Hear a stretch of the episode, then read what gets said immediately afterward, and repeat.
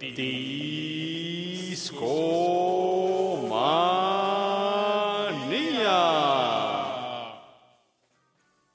Discomaníacos, muy buenas noches. Sean bienvenidos a su show de confianza, el show de los jueves. Como acostumbramos, vamos a tener una velada muy rica, muy sabrosa. Pero para esto, mi buen amigo Aureliano Carvajal nos va a contar de qué va a tratar esta noche. ¿Qué tal amigo Babis y qué tal a todos nuestros escuchas? Como siempre estamos encantados de acompañarlos. Y sí, mi querido Babis, tenemos un tema muy interesante y también es un tema bastante complejo, pero creo que da para una buena charla y esperemos que lo disfruten mucho. El tema de esta noche es música folk. Y cuando digo, cuando digo música folk, mm, seguramente cada uno de ustedes que nos escuchan tendrá mm, su propia idea de, de qué es exactamente esa música folk.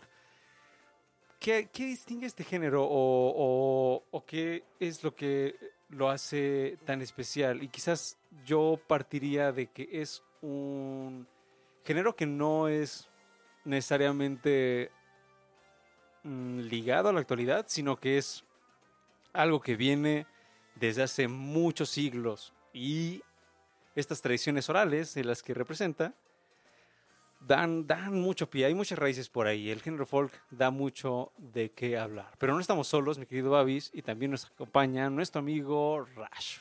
El señor Rash Pro juntito está presente en la cabina. ¿Qué onda muchachos? ¿Cómo andamos? ¿Todo bien, Rash? ¿Todo bien? ¿Listo para una noche llena de folk? Sí, por ahí andamos diciendo que sí va a ser folclórica.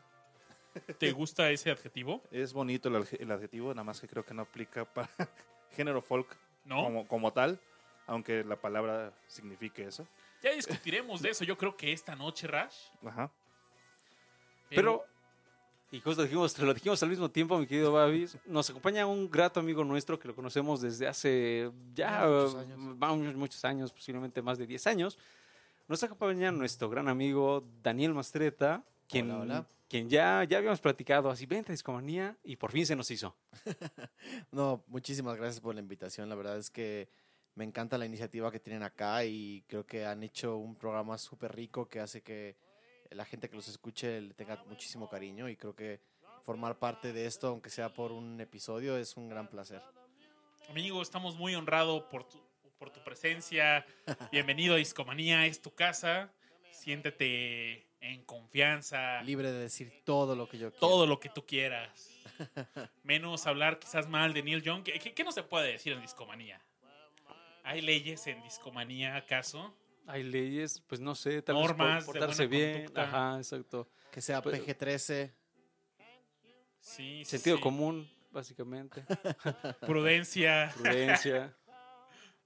Bienvenidos a Discomanía y vamos a comenzar con el tema de esta noche, el folk. ¿Qué es la música folk? ¿Saben? Cuando el buen Aureliano propuso el tema de la noche, yo estaba algo confundido porque dije folk. ¿Qué es folk? ¿Cuál es la barrera entre otros géneros? ¿Qué lo, qué lo hace tan distinto del country? ¿Qué lo separa el bluegrass? ¿Qué, ¿En qué momento el blues se despega del el folk?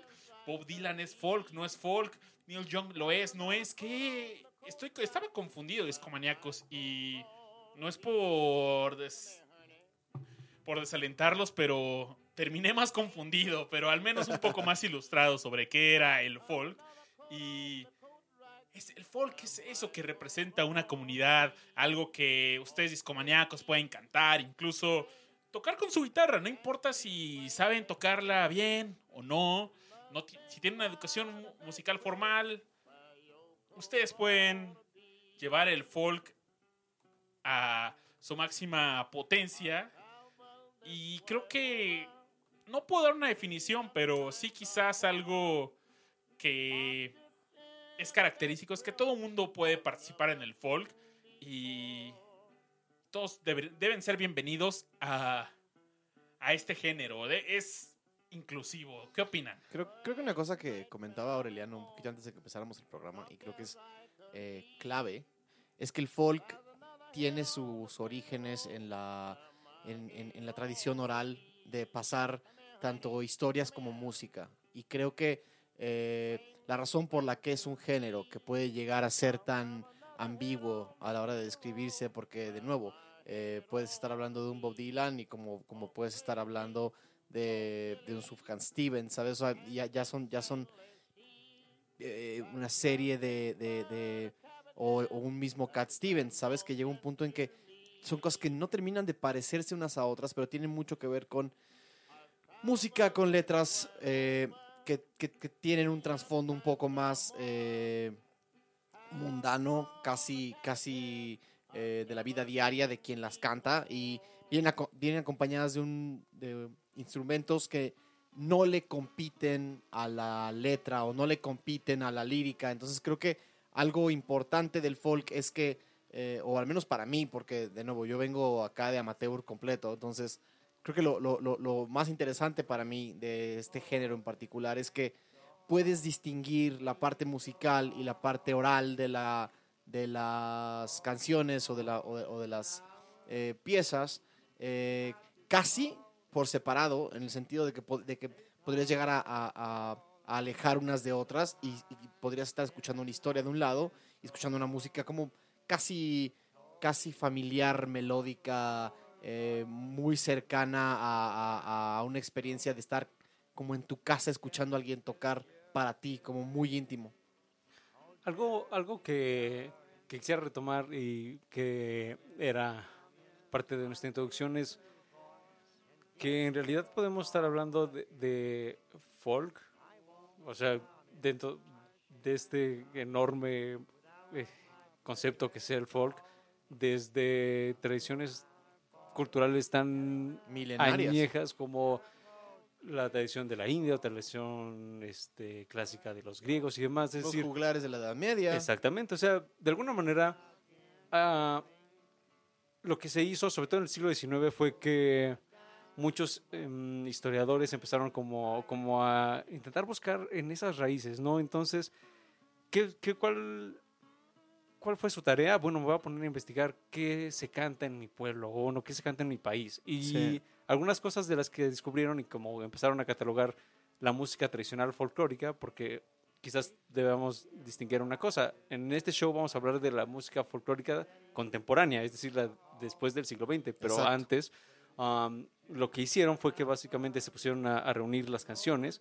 También en México se hizo esto, por ejemplo está el Cancionero Nacional, um, y así lo hicieron en Inglaterra, en Francia, en Estados Unidos y demás, ¿no? Entonces se pusieron, se dieron la tarea de recopilar estas canciones y encontraron tres elementos en común. Uno que ya lo mencionamos es vienen de una tradición oral, no, no hay un autor como tal, son propiedad pues del pueblo, por decirlo de alguna manera.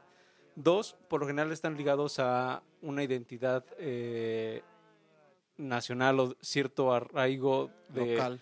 Exactamente, de, de- de que estamos, no sé, estamos colocados en esta parte del mundo y de esto cantamos, ¿no? Y el tercer elemento que ellos mencionan es que por lo general muchas de estas canciones estaban ligadas al- a eventos importantes, es decir, y no nos vayamos tan lejos como a grandes batallas, sino quizás bodas, a festejos, a quizás nació un bebé nuevo de, de, de la aldea o algo así. Entonces, muchos de estos elementos festivos también son parte del sentimiento que intentan transmitir estas canciones. Estas, algunas, veces, algunas veces ni siquiera son canciones como tal, ¿no? sino simples narraciones que quizás luego ya irán tomando pues cierto ritmo y demás, ¿no?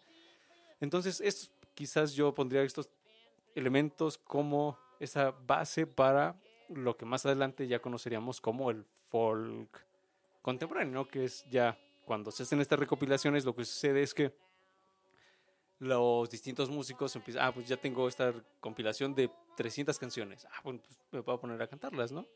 Oye, Aure, me encantaron esas características que nos estás platicando, porque fíjate que yo llegué a la conclusión, a la mitad de lo que nos acabas de decir, dije, ok, el folk es una música temporal.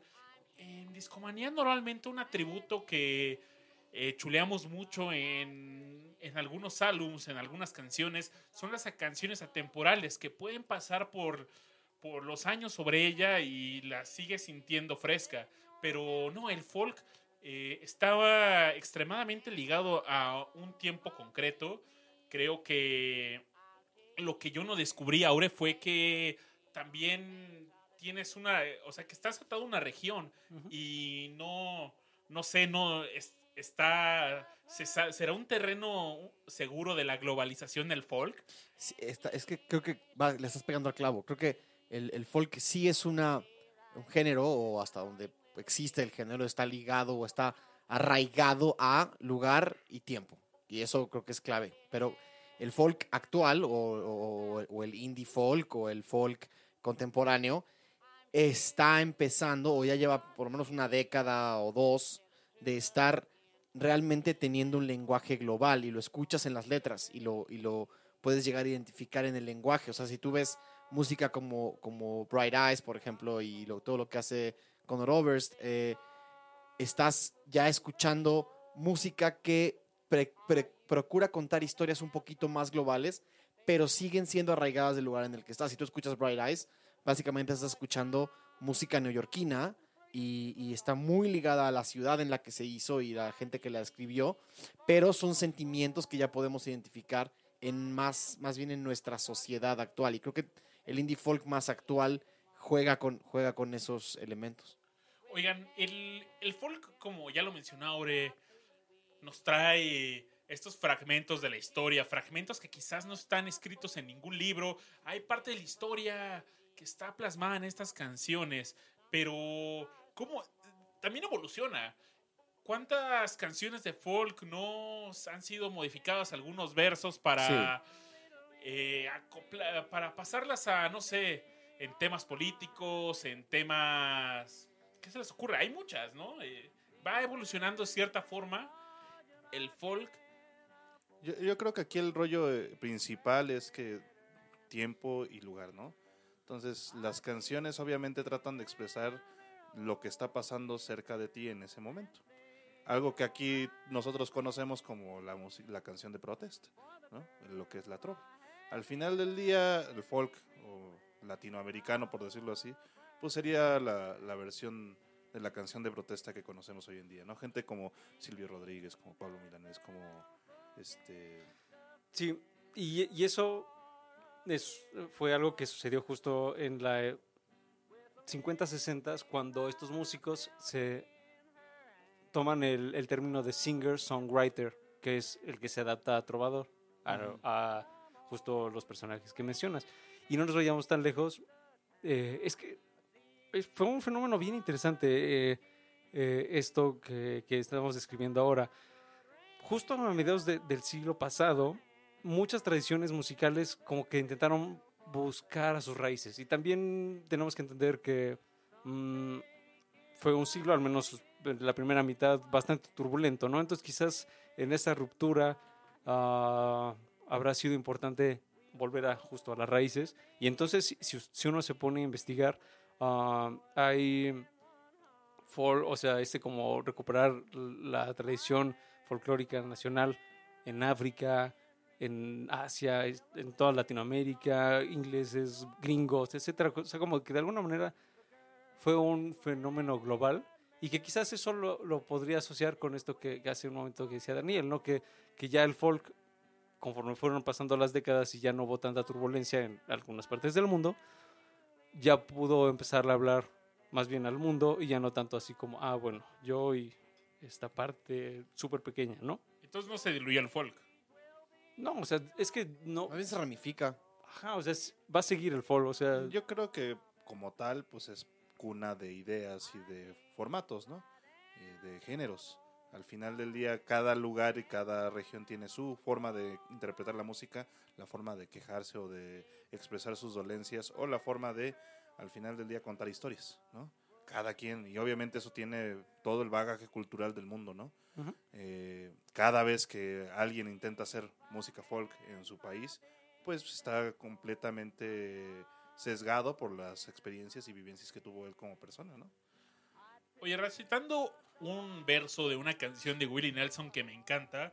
Esta es la primera canción del álbum Shot- Shotgun Willie, que lleva el mismo nombre. Hay un verso que dice, "You- You can't make a record if you ain't got nothing to say. es tú no puedes hacer un álbum si no tienes nada que decir. Yo creo que es el mismo el folk, pero tampoco tienes que de- decir tanto, solo expresar algo. Yo Con creo que algo, una s- una ah. sola idea, un solo sentimiento, basta para el folk. algo que más bien creo yo que, digo, de lo que yo, por- para que vean qué tan dividido es el tema, muchachos, de lo que yo he percibido el folk, más bien es contar historias, per se, ¿no? Es parte esencial del... Puede ser una historia ficticia, puede ser una historia real, eh, que, la, que la historia nos, nos lleva, como ya lo platicaron, a que era como eh, hechos históricos o sucesos imp- importantes en la comunidad en la que vivías, ¿no? Pero hoy en día yo creo que se de- deriva más en una forma de, de contar alguna historia, ya sea que tuvieron el sueño en algún momento y querían expresarlo en una canción, pero el chiste es como contar una historia al final del día. Sí, al final del día el folk es narrativo. Y al final del día se trata de, eh, creo que hablabas de la palabra expresar, pero es un tema más como revelar para mí, es como revelar lo mundano, revelar lo... eh, eh, no, la mayoría de las canciones que vas a llegar a escuchar no te, no te quieren llegar a contar una verdad universal, no te quieren meter a, a- a una- a un estado alterado de conciencia, simplemente quieren contarte un poco el mundo como es y quieren... eh, explicarte un pedacito del mundo del autor y muchas veces nuestra vida y nuestras experiencias son tan mundanas que ponerlas en canción las hacen, las glorifican y las vuelven importantes. Encontré en el folk quizás mi último descubrimiento que quizás sea una limitación. El folk habla del, habla del pasado, del presente, pero no encontré nada en el folk que me hablara del futuro. ¿Será una limitación en el folk? ¿Ustedes conocen algo de folk que hable sobre qué es lo que viene? Yo creo que, vuelvo, digo, vuelvo a lo mismo, la idea es como contar una historia, ¿no? Entonces, o narrar, pues, como dice el buen Daniel. Entonces, la idea al final del día es pensar en esto de ya pasó algo o, o está pasando algo. Estoy contando algo, un hecho o algo que pasó en, algún momento. No voy a contar algo que pueda llegar a pasar porque no estoy narrando un hecho per se. Sí, es que creo que también, y, y de nuevo, desde el principio hemos dicho que es un género demasiado amplio, entonces seguramente eh, al describir estas cosas estamos dejando afuera muchas otras. Sí, por supuesto. pero eh, tú ves, eh, hay, un, hay un autor, de nuevo, contemporáneo que me parece fantástico, que es un eh, señor que se llama Jens Leckman, que literalmente lo que él dice en una de sus canciones es, yo quiero ser, quiero ser un oído y con ese oído poder salir allá afuera y cantar lo que me cuentan. Y es así como él hace canciones donde habla de unos zapatos, donde habla de eh, un día que se encontró a un que, que en su pueblo estaba actuando Kirsten Dunst y trató de ir a buscar a su hotel y no la encontró. Eh, una, una historia de cuando tenía que ir a una boda a tocar y se encontró con la novia y platicaron un poquito de, del futuro. Entonces es, es, es interesante que eh, casi todas las historias que canta Legman, por ejemplo, son experiencias que la gente le cuenta, ni siquiera tienen que ser personales, pero son experiencias actuales que la gente le cuenta. Y ahora que, y ahora que hablabas de, de música folk ligada al, ligada al futuro, hay una canción que, que, dudé en ponerla hoy, era una de las, de, las, de las opciones que tenía, que es una canción que se llama Wedding in Finisterre, que es una, boda en Finisterra, ¿no? Y habla de este, de este cantante que va, a, lo que les decía hace un segundo, va a, a tocar a una boda en Finisterra, que, lo contrataron, y en el... Y en el y se encuentra la novia en algún momento de la, de la noche, de la tarde más bien, en el, en el ensayo, y se le encuentra como casualmente descansando y se acerca y pues él es el músico al final de cuentas, ¿no? La, la novia es la protagonista y él simplemente es un personaje más de esta boda y se acerca y le pregunta, oye, eh, ¿estamos en el final de la Tierra o estamos donde empieza? Porque la, la Finisterra es es, una, es un área, creo que es en Francia, si no me equivoco, donde se decía que se acababa la Tierra. Entonces, justo esa canción habla un poco del futuro, pero muy local, muy arraigado a lo que es el futuro personal, porque ella, eh, ella justo está como teniendo un poco de dudas de su boda, no, no dudas reales, sino dudas mundanas de, de, de me estaré casando por las razones correctas.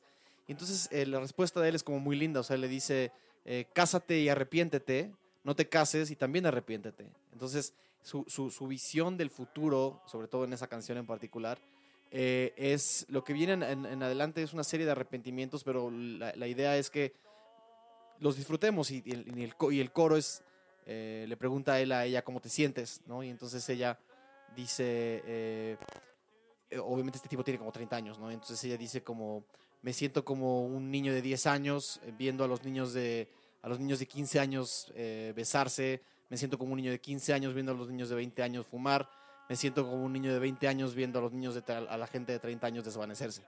Entonces, es una canción que es brutal porque justamente el autor está en sus 30 y está sintiendo cómo se está quedando atrás y no solo en género musical, sino en sino en sus propias historias. Entonces dice, la gente de 30 años se desvanece. Entonces hasta el futuro suena como un como una cosa que ya no existe o que va a dejar de existir.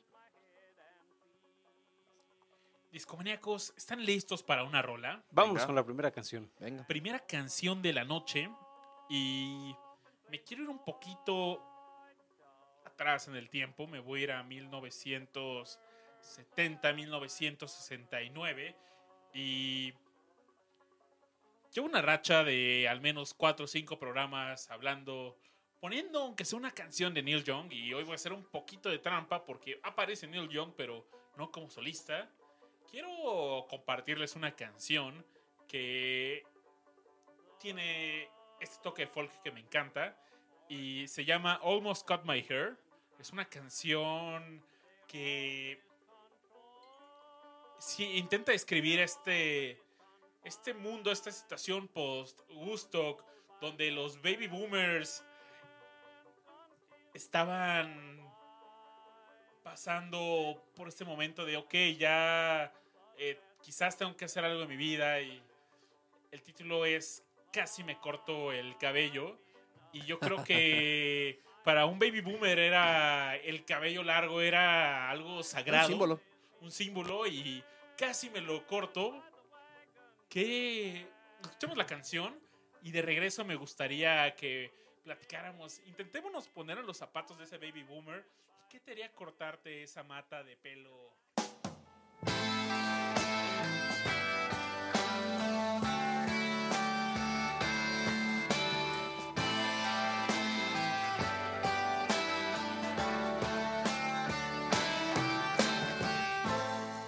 almost cut my hair.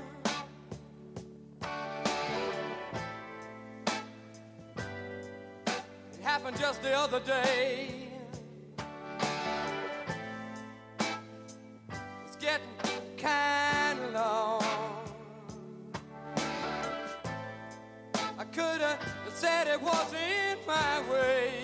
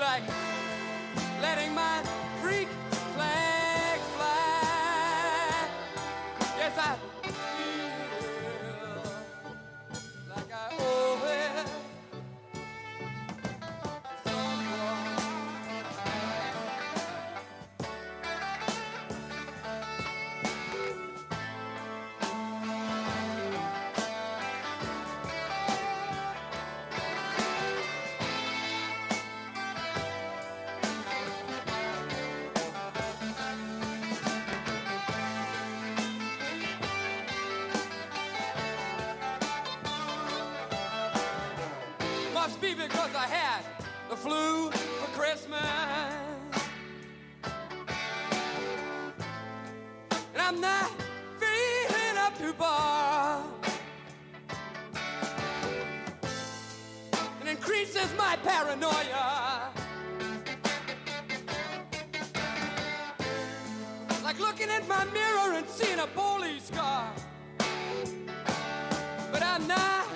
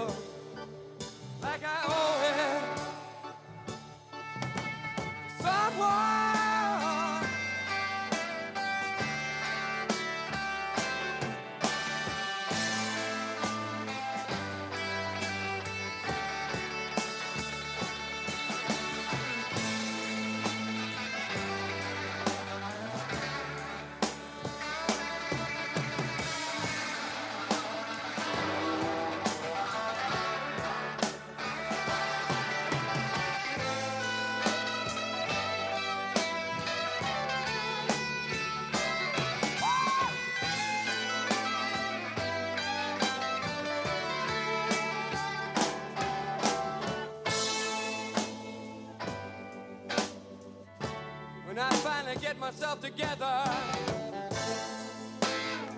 I'm going to get down in that sunny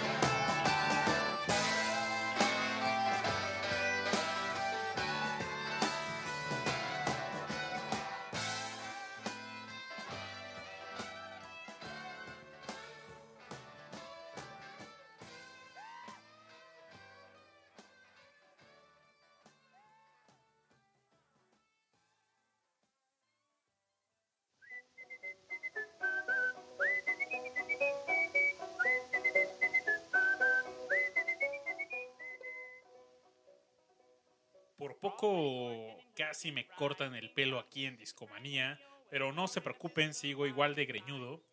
Y Teníamos ya las tijeras aquí, ¿eh? en nuestro esperado show de tijeras de Discomanía. Oigan, ¿qué tal sintieron esta, estas vocales tan emotivas de David Crosby, esa guitarra tan precisa de Stephen Stills, característica de él? Sabrosa, ¿no? Yo disfruté bastante eh, justo todo el- toda la guitarra es bastante cool y mientras escuchaba la forma en que se expresa pues quien está cantando a mí sí me me hizo recordar que mucha de la música folk podríamos decir bueno o sea en general de la música no pero co- concretamente la música folk um, la manera en que el vocalista usa su voz es, pues, es prácticamente un instrumento más, ¿no? Entonces, cuando solamente tienes a tu guitarra y tu voz, esa forma en la que tú pronuncias lo que tengas que pronunciar y la forma en que eso se combine con tu guitarra o, no sé, tu armónica o lo que sea, pues de alguna manera se tiene que conju- conjugar de una manera muy especial y creo que aquí se logra y yo lo disfruté, disfruté bastante, mi querido Babis. Buena recomendación. Qué bueno que la pasaste bien. Y es interesante que tiene, que tiene mucho. Tiene mucho rock en ella. O sea, es, es por eso que el, que, el, que el género es tan ambiguo, porque eh, es justo lo que decías, ¿dónde está la- dónde, dónde pintas la raya, no? Totalmente de acuerdo. ¿Dónde está esa raya? Díganme. Es completamente arbitraria. Definitivamente. Hace unos minutos que mencionabas la trova, es ¿dónde está esa raya de la trova, el folk? No la veo. Yo nada más la vería en el idioma, pero. o sea, porque el folk, pues, naturalmente es en inglés, pero. Pero no puede haber un folk latino, un folk Lo, lo hay, lo hay. chino, Yo creo que Sí. sí. coreano. Yo creo que sí. Creo que el folk americano destacó demasiado gracias a los baby boomers. Yo creo que es traducción, pensándolo así. O sea, para mí la trova sería traducir folk al español. Yo hay una persona que le echo la culpa de, de este movimiento del folk y es Bob Dylan. Sí, claro. Yo creo que es culpable, totalmente culpable de que, se- que haya llegado a todas nuestras casas, a nuestras orejas. Pero yo, yo, to- yo digo, le dudo un poco en, en temas de similaridad cuando hablamos del folk en un tema Silvio Rodríguez, eh, digo, para hablar de la trova, la trova en español, porque creo que esa es música que se sigue acercando eh, más como una idea romántica de la música y, y- y- más, y mucho más a una idea poética. Si tú escuchas la trova en especial de, de- de autores como Silvio Rodríguez, más que contarte una historia, lo que más les interesa es la poética y lo que más les interesa es, eh, es- son las metáforas que están haciendo. Creo que si hay un autor que, que se acerca más a un Bob Dylan eh, en español, eh, posiblemente sea como los primeros años de Joaquín Sabina, que es, que es, prácticamente un tipo que, eh, que con una voz destruida, con una voz que no es, que no es privilegiada, se dedica a cantar historias de sus aventuras con prostitutas, de sus, de sus juergas, de sus pedas, con una guitarra de fondo. Entonces, eh, eh, creo que, y cuando escuchas esas dos, esos dos a la par, sí creo que esa música más mundana y esa música más, más de la vida urbana, de la vida podrida de la ciudad, es más cercana al folk que del que estamos, del que llevamos hablando desde que empezó el programa, que un Silvio Rodríguez y que un mismo Joan Manuel Serrat, que realmente son gente que está más preocupadas por la poética y más preocupadas por un tema del romanticismo de la música que por contarte una historia. Yo creo que discrepo ahí, eh, que estos autores definitivamente tienen canciones melosas y que se dedican a, a contar amores y desamores. También tienen un chorro de canciones que platican de lo mundano.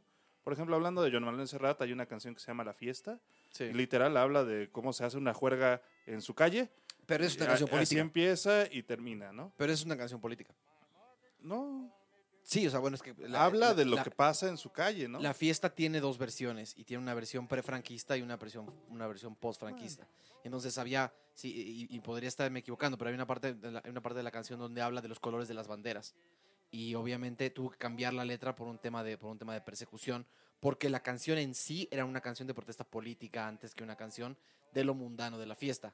Eh, pero o, hasta eso es donde yo me había quedado, precisamente, específicamente con la canción de la fiesta, porque es casi la canción de la fiesta de Serrat es una fiesta pagana en tiempos del franquismo. O, por ejemplo, podríamos hablar también de La Saeta, volviendo hablando de, de Serrat. Tampoco es una canción de, de romanticismo o poética, habla sobre la crucifixión de, de Jesús, ¿no? Y está platicando una historia. O, por ejemplo, hablando de Fernando Delgadillo, ¿no? Tiene un sinfín de canciones que son de la vida cotidiana, Por sí. ejemplo, Aguacate o Campos de Sueño, Mm. cosas por el estilo que son literalmente folk dentro de lo que hemos Eso sí. platicado el De día de, hoy. Fernando ¿no? Delgadillo hay una canción que me fascina y es A mí me mató la vida, es una burla de la muerte. Eh, La primera vez que la escuché dije, órale, qué canción tan agradable, así como ese meme de los Simpsons de donde está George Harrison cuando conoce a Homero, oh, qué sujeto tan agradable. Fue ese sentimiento, ¿no? Y tiene un cover que me... Una, una vez lo vi en, tocando con su guitarra en un bar en una colonia eh, pues, eh, donde hay bastantes barecillos aquí en la Ciudad de México y se echó un cover de With or Without You de YouTube cantando El Rey. ¿Eso es folk? Pues, pues, no, mira, creo que concuerdo contigo cuando hablas de Delgadillo, ¿eh? concuerdo al 100%, porque, es, porque va al, al- al lado de lo que estamos platicando, pero creo entonces, que ya, y es una discusión para otro día, que la trova no es folk en sí, o sea, porque, porque la trova está englobando a otros autores que están, que están mucho más pegados al tema de la poesía y de la metáfora. Entonces, más bien, no tratar de traducirlos, porque no se traducen. Creo que Delgadillo es un, es un gran ejemplo de alguien que hace de la música cotidiana que tocas en la sala de tu casa, a- hablando de, de tu desayuno, ¿no?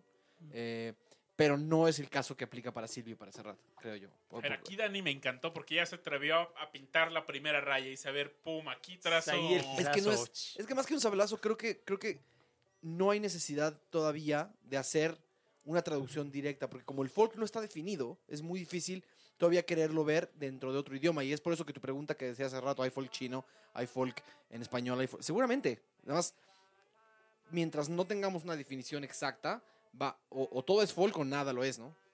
De hecho, yo pensaría cerrar con esa idea, ¿no? ¿Qué es el folk? Pues todo y nada, ¿no?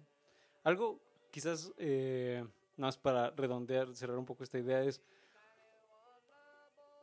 de alguna manera muchos de los trovadores, no sé, pienso por ejemplo en Aute, se Sí. acercaron a la poesía y entonces hace canciones de poemas de Machado. Sí. Entonces, ahí estoy. Pero eso también no significa que en otros países no se, no se haya hecho, ¿no? Por ejemplo, los ingleses estaban también cantando poemas de William Wordsworth, que era Sí. un poeta romántico. Entonces, ahí quizás es simplemente se volver a esa raíz, que ya cada quien volverá a una raíz distinta, dependiendo de qué idioma hable, por Sí. supuesto, y la expresión pues será distinta. Ahora, para continuar con el show, algo, algo que mencionaba Avis era a Bob Dylan. Y yo quizás agregaría que antes de Bob Dylan estuvo John Baez. porque si no hubiera estado John Baez, posiblemente Bob Dylan no sería el personaje que es. Mm, pero vámonos un poquito a, a hacer un recuento súper breve de, de qué onda con el folk y Estados Unidos. Porque sucedió lo siguiente, en Estados Unidos estaba la Guerra Fría mientras todo Sí. el movimiento del folk se estaba cocinando, ¿no? Entonces surge esto, algo llamado folk, folk revival o roots revival, en donde básicamente estaban haciendo lo que hemos venido contando en el show, ¿no? Pero mientras eso sucedía, pues estaba la Guerra Fría y había algunos miembros, hay una banda en particular que se llama The Weavers. The Weavers era una banda de folk que empezaron cantando canciones como de esas del cancionero y demás, pero de pronto uno de sus integrantes empezó a cantar canciones relacionadas con los obreros y entonces ahí ya algo, algo se rompió, ¿no? ¿Por qué? Porque catalogaron a, a esta banda de rojillos, básicamente, ¿no? En esa época en Estados Unidos había un término muy puntual acerca de, de las bandas, o bueno, en general de cualquier creador, y es básicamente, si tienes eh, cercanía con el comunismo lo que sea, pues vamos a prohibir. Y esto derivó en que mucho del folk de Estados Unidos de, de 40, 50 se fuera limitando al- a cafeterías Sí. y a lugares cerrados porque eh, el gobierno pues no permitía que anduvieras cantando música en favor de los obreros eh, pues en, en escenarios grandes, ¿no? Y entonces por eso se asoció después, bueno, sí, o sea, por eso se asocia mucho el folk a esos lugares pequeños, a donde puedes estar con tu guitarra, cafeterías, etcétera, porque de hecho así funcionaba y así funcionó por muchos años. Lo que sucedió después es que hubo tres elementos súper importantes para, para, esta, para este revivir el folk. Uno fue esta recopilación de música folclórica. Otro fue estos personajes, que son los The Weavers, que es esta banda que empezó a hablar acerca de temas pues no tan... eh, que no le gustaba tanto al gobierno estadounidense. Y por otro lado hubo una antología muy importante que se llama ah, la antología de la música folk que- que hizo Harvey Smith. Él se dedicó a recopilar artistas. Que, pues, que eso me parece muy, muy bonito porque muchos de esos artistas eran granjeros, por ejemplo, ¿no? Entonces Wow. eran granjeros que de pronto tuvieron la oportunidad de cantar o grabar un disco, no pasó nada con ellos y pues volvieron a- al campo, ¿no? Y así, o no solo, no solo granjeros, sino también, eh, ¿qué te gusta? Mm, albañiles, etcétera, obreros, etcétera, etcétera, que estaban cantando y de pronto pues desaparecieron. Y sucedió algo importante. Hay un festival llamado el Newport Folk Festival que de alguna manera se convirtió en ese faro, que, y además es un, es un festival que sigue, en este faro de, de músicos un poco perdidos y ahí es cuando una muchacha de 18 años llamada Joan Baez eh, se presenta por primera vez y la rompe completamente y justo uno de los miembros de, miembros de The Weavers que estaban prohibidos por la onda comunista, etcétera, la adopta y le produce su primer disco. Y ahí explota ella y ella sí de plano tomó la bandera de, de protesta y se relaciona mucho con esto que tú mencionabas al principio, mi querido Rash, es cómo el folk se ligó a estos movimientos sociales y en Estados Unidos John Baez estaba en las marchas de Martin Luther King, para no irnos tan lejos. Ah, y ella, en futuras ocasiones de este mismo festival, ahí también se jala a este chavito, Bob Dylan, y ahí explota él, ¿no? De alguna manera este festival se fue convirtiendo en este eh, gran foco para, para artistas jóvenes. Y no solo eso, también hay, mm, hay un caso bien especial de un músico que de hecho era granjero, que llega a él, más bien lo tuvieron que buscar porque él grabó un disco así como en los 30 y se volvió a su granja y no pasó nada más. Y entonces lo que hicieron los organizadores de este festival fue, ah, vamos por él. Y hicieron un tour y, y él termina dando un concierto en este festival, ¿no? Entonces, de alguna manera es cómo, cómo Se cierra el círculo. Exactamente, ¿no? Y a mí me parece eso muy encantador. Y quizás podamos retomar un poco el tema de, de este festival en el futuro porque, o sea, sigue, o sea, y las bandas que han pasado, o sea, ahí estuvieron de Pixies eh, y fue ese famoso concierto de Pixies acústico, ¿no? Ahí estuvo también Bob Dylan cuando Bob Dylan va con una guitarra eléctrica y lo abuchean porque, ¿qué onda con, por qué algo eléctrico si aquí no es aquí. acústico? Y no solo lo abucharon, el público se quedó a partir de ese momento mal vibrado y todas las agrupaciones que siguieron las abuchaban por igual. O sea, Bob Dylan ahí causó una tremenda furia. Entonces, este festival sí es muy importante y creo que si a ustedes les da curiosidad, dense una vuelta en Wikipedia, algo así, para que vean todos los artistas que han ahí cruzado y verán, pues básicamente cómo ha ido evolucionando este género. Un artista, sin embargo, que no vi por ahí, o bueno, tendría que checar, es Bruce Springsteen, que creo que mi querido Rash va a hablar al respecto. ¡Pum! El jefe. Así es, el jefe. Pues el jefe se, aso- se asocia más como, como el rock, soft rock, ¿no? Al final del día, la- el género en el que se mueve él es más, más. Eh, sin embargo, creo que la canción que quiero poner pues cae dentro de la definición de folk. Eh, es una melodía suave, habla un poquito sobre, quizás quizás sea romántica, pero está platicando sobre las cosas que están aconteciendo con esta persona. Entonces creo que caería dentro de lo que es el folk, ¿no? Y a mí me suena como folk, entonces, pues ¿por qué no? Dije, al final vamos a poner, vamos a poner esta rolita, ¿no? Me gustaría escuchar la de I'm on Fire de Bruce Springsteen. Eh, y pues ya ustedes también ahí en casa dirán si, si les pasa como folk o no les pasa como folk, muchachos. Oye, y está bien en este álbum tan. con un nombre tan patriótico, ¿no? Nacido en los Estados Born in the Unidos. USA. Sí. Sí. así es, del 1982, si mal no recuerdo. Y este. Sí, definitivamente es eh, muy patriótica, aunque la canción no tiene nada de patriótica.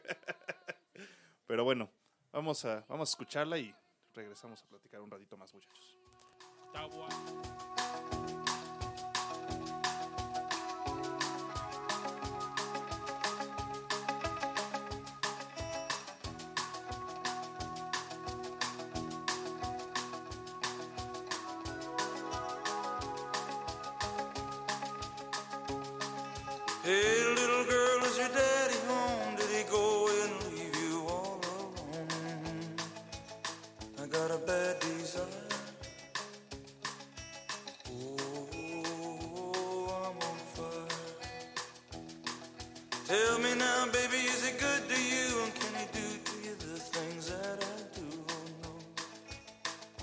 Take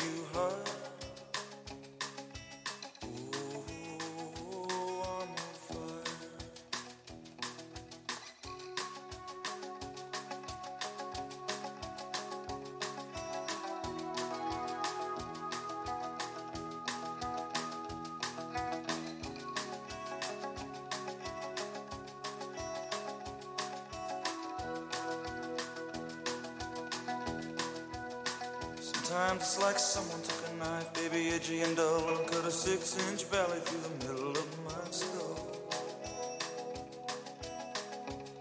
At night I wake up with the sheets soaking wet and a freight train running through the middle of my head.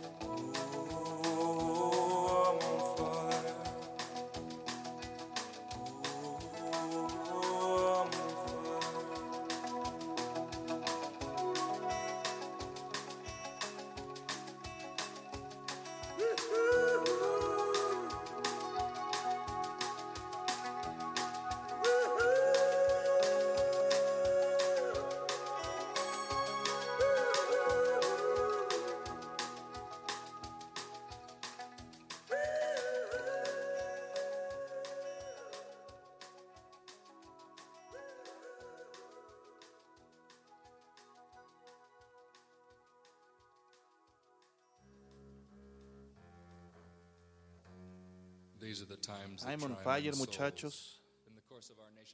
Una buena rolita del, del jefe. Y pues ahí ustedes digan en, en casa, ¿les parece folk o no les parece folk? Yo creo que tiene todo, el- por lo menos en, en ritmo y en un poco la lírica, tiene, tiene tintes de folk. Y tiene momentos como... Es muy íntima. Es muy íntima. Y creo, que también es parte de las cosas que estábamos platicando. eh, que, que además está fluctuando un ratito entre el folk y el country, ¿no? Ajá.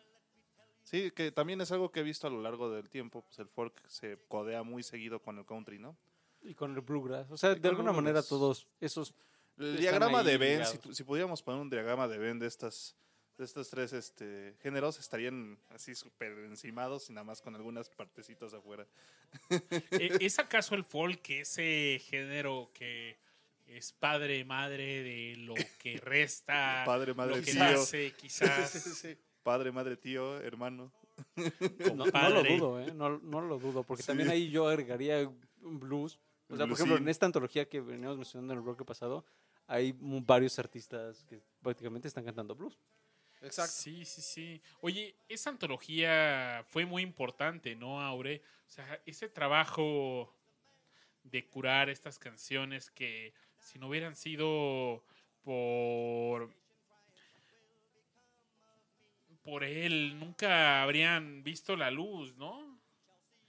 Exacto, exacto. Y el artista que mencioné, mm, que, al que fueron a rescatar, que era granjero, se llama Mississippi John Hurt.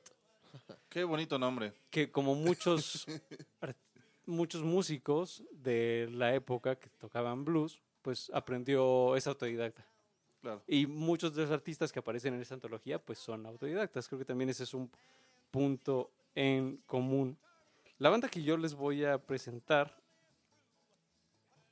entra dentro, dentro de este término nebuloso de indie folk, que para irnos a lo más sencillo es básicamente, así como hubo indie rock, llámese rock publicado por independientes, lo mismo sucedió con el folk. Entonces, no nos complicamos las cosas, el indie folk es folk Independiente. simplemente es Sin- Sin, independiente, disqueras. pero sigue esa misma línea que el folk sesentero, setentero Sí. y demás, ¿no? Entonces, eso es el indie folk. Y tuvo un... eh, los noventas fueron así como súper importantes para el indie folk. Por ejemplo, ahí está Elliot Smith, que es un músico súper importante para, para este género. No lo pondremos en esta ocasión, pero se los dejo de tarea. Y ahí hubo una explosión interesante de músicos que estaban haciendo folk, ya dentro de este término de indie folk, en los noventas. Y en los 2000 sucedió algo bien importante porque este, este trayecto que, que fueron creando los demás eh, continuó y siguió explotando hasta que en 2008 hay una banda, 2008-2009, una banda británica que se llama Moonford and Sons, que ellos explotaron el, el como concepto de indie folk. Y de pronto si ustedes se dan a la tarea de ahorita meterse no sé a su reproductor de stream favorito y buscan folk se van a encontrar así infinidad de Sí. playlists de folk. Y el problema algo no sé igual ahorita Dani quizás pueda comentar un poco más al respecto es que a mí mucho de ese folk que explotó es me suena mucho a lo mismo o sea Sí. fue tanta la popularidad de esta banda Mumford and Sons que, que de pronto muchas de las otras bandas que siguieron en los años posteriores Sí, pues pues, Mumford and Sons, Mon- My Morning Jacket y, y eh, Sufjan Stevens, o sea, realmente se, volvieron de esas banditas que todo mundo empezó a copiar y copiar y copiar al grado de que eh, eh, una cosa que se hayan sido los primeros, pero ahora el género les hace copycat todo el tiempo. ¿No? O- otra es Bright, Eye- Bright Eyes, por ejemplo. Bright Eyes, que, que es, que es muy única cuando, cuando, cuando, cuando empieza y ahora la mitad de las cosas suenan a Bright Eyes. sí es quizás el punto común de ellos es que son de la segunda mitad de la década pasada entonces básicamente todo lo que siguió en esta década es influenciado por ese ese boom eh, de ventas y demás no Sí. La banda que yo les voy a recomendar es un poquito antes, es de 2004 y se, ve- se llama The Avid Brothers. Ellos están dentro del folk, están más ligados a ese lado contrioso, medio blu- blues, grasero y demás. Y a mí me parece muy especial porque el disco de donde viene la canción que les voy a recomendar lo hicieron en familia, entonces Wow. su papá canta alguna de las canciones, una de sus hermanas también participa. Como ustedes se imaginarán con el nombre de Abbott Brothers, pues ellos son hermanos. Entonces, de, de alguna manera es un disco hecho en familia y Hecho a mí eso, ajá, a mí me pareció eso bastante encantador. Yo lo encontré hace ya un buen tiempo. Mm, recuerdo cuando me daba la tarea así como de buscar en, en blogs rusos, así música nueva. Por ahí me, encon- me encontré con este disco que se llama Mignonette.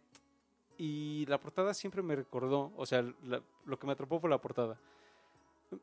Es un fondo negro y dice Mignonette, tal cual, ¿no? Con letra ah, que podríamos imaginar mm, que veríamos, no sé, en 1910 tal vez, ese, esa font. Y a mí me recordó mucho a, una portada de una banda que se llama Messenger Quicksilver Service, espero haberla, contado, haber- haberla dicho bien, esta banda de rock ácido, pero que también su, el disco, eh, su disco inicial tenía una portada muy similar, un fondo negro con letras así como un tratamiento muy especial y eso lo asocié y ya llegué con ellos y disfruté bastante de este disco y si ustedes se, se, aventuran a investigar un poco acerca de esta banda, de Avid Brothers, encontrarán que hay un acuerdo común en que este podría ser uno de sus mejores discos. La canción se llama... Ya tenemos la coralista, Babi, seguro sí, ¿no? Rocó la lista. Perfectísimo. La canción se llama Swept Away y me parece simpático porque hay dos versiones en el mismo disco de esta rola. La rola que abre el disco se llama Swept Away mm, Sentimental Version y ahí está la participación de la hermana que le da un, un sentimiento completamente distinto a la canción. Y luego está la versión, pues no sentimental, que, se- que me parece mucho más raw, si pudiéramos darle un adjetivo. Más Y, cruda. Exactamente, y esperemos que, que la disfruten. Vámonos con esta rolita, mi querido Babis, y regresando les cuento un poquito más y seguimos. A disfrutar.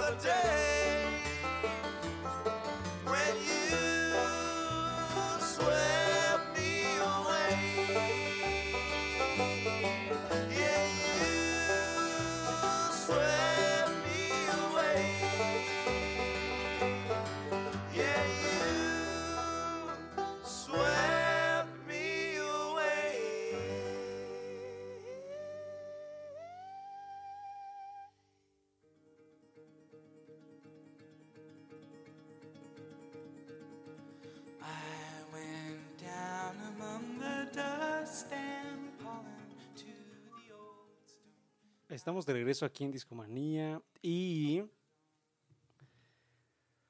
no sé, a mí algo que me atrapa de esta canción es justo el elemento vocal, ¿no? La segunda Sí. mitad de la canción prácticamente el vocalista se está desgarrando la garganta, ¿no? Cuando está y además es algo súper sencillo, o sea, si tuviéramos que como describir qué está pasando en la canción es básicamente él narra dos cosas, uno eh, esta chica con la que está bailando, o ese whirling, ese thrilling, y esto lo asocia también con ese como you me away, o sea, como también me mandaste la goma, Sí.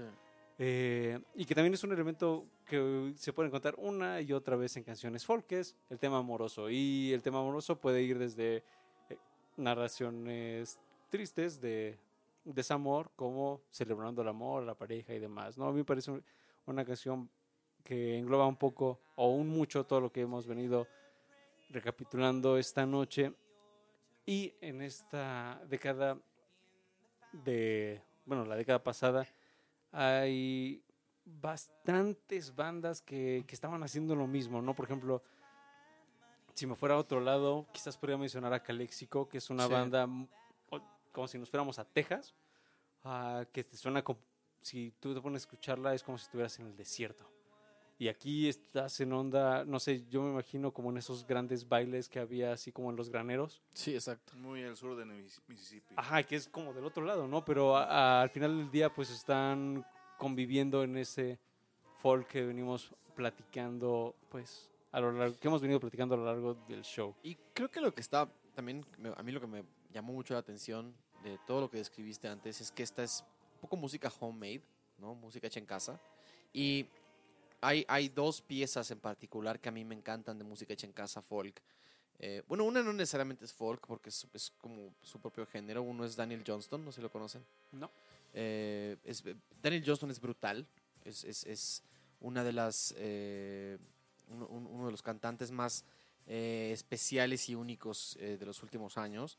Es un tipo que, que creció en una familia complicadísima, extremadamente religiosa, y él eh, tiene un, tiene un severo, un severo eh, tema de problemas mentales. Y lo que pasa con Daniel Johnston es que él literalmente aprende a hacer música por sí solo, es un virtuoso, pero graba toda su música en una grabadora en su, en su sótano prácticamente. Y es música extremadamente visceral, extremadamente eh, entre dolorosa y infantil y- y- e inocente.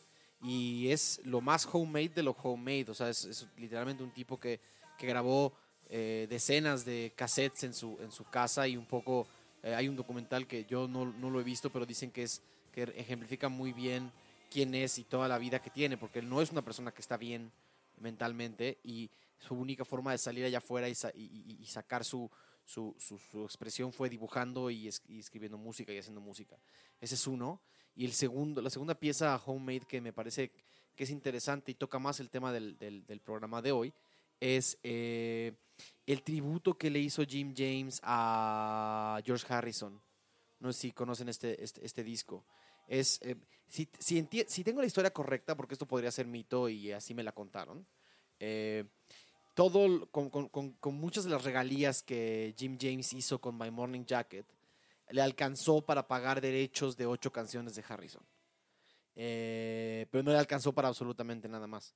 Y entonces justo eh, cuando, cuando George Harrison se murió, eh, dos o tres semanas después, él sacó un disco inédito con un tributo de ocho canciones a Harrison que literalmente en una grabadora de, de casera se, se metió a su baño con él y su guitarra y, cantó ocho versiones de, música de Harrison.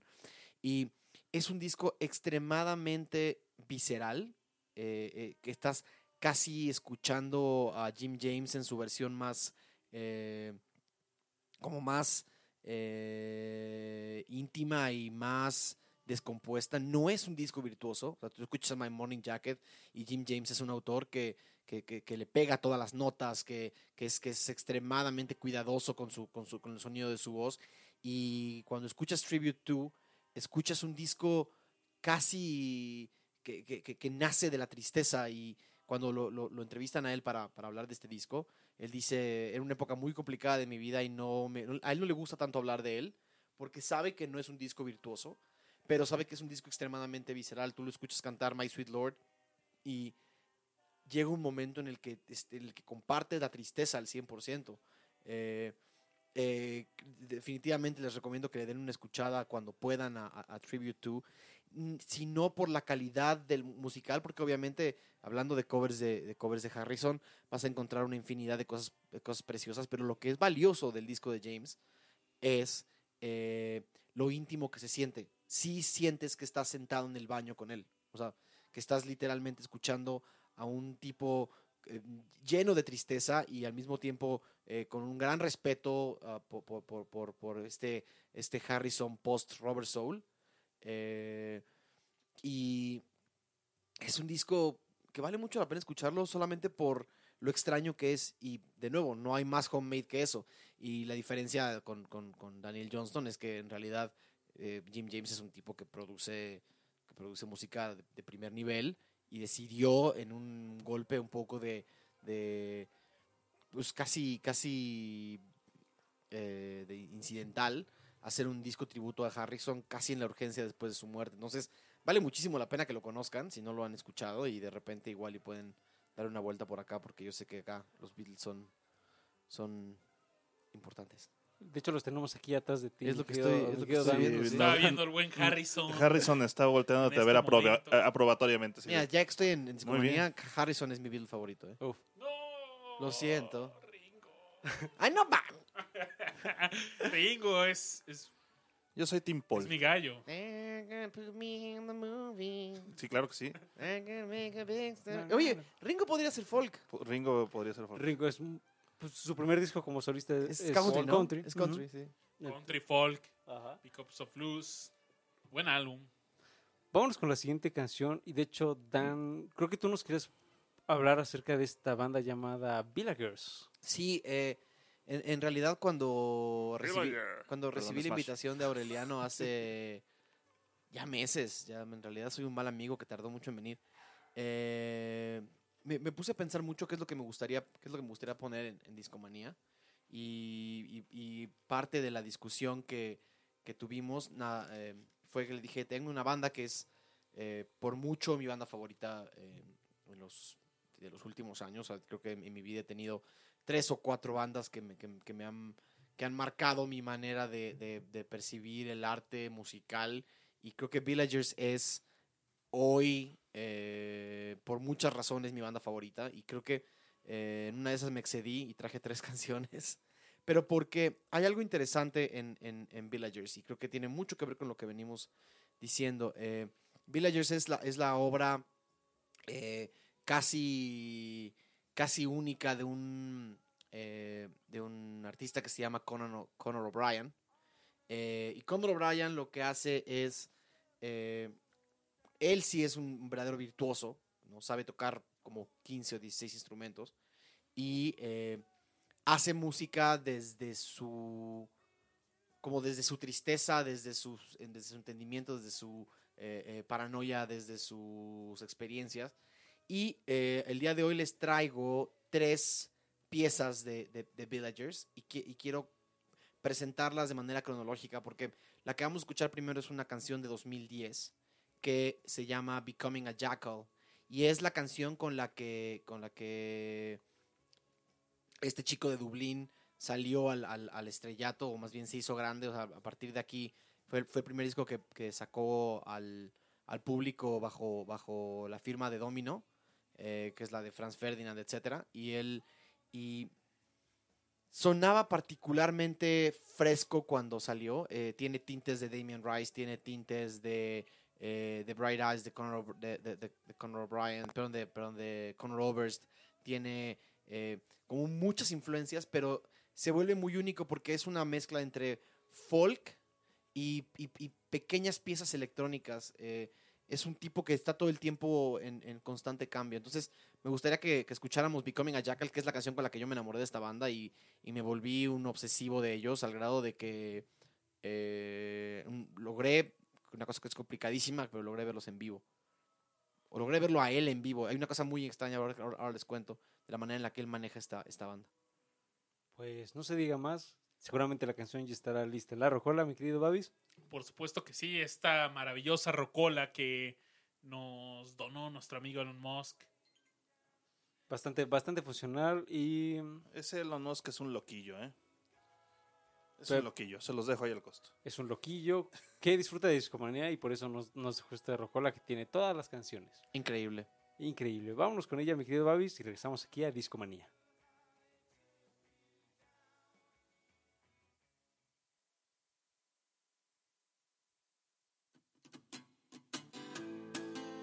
the most familiar room. Every implement was leading to you, and your homely sense of disarray. Never once the same. Always rearranged, but things would never change. In the scene between the window frame, where the jackals preyed on every soul, where they tied you to a pole and stripped you of your clothes. I was a dreamer,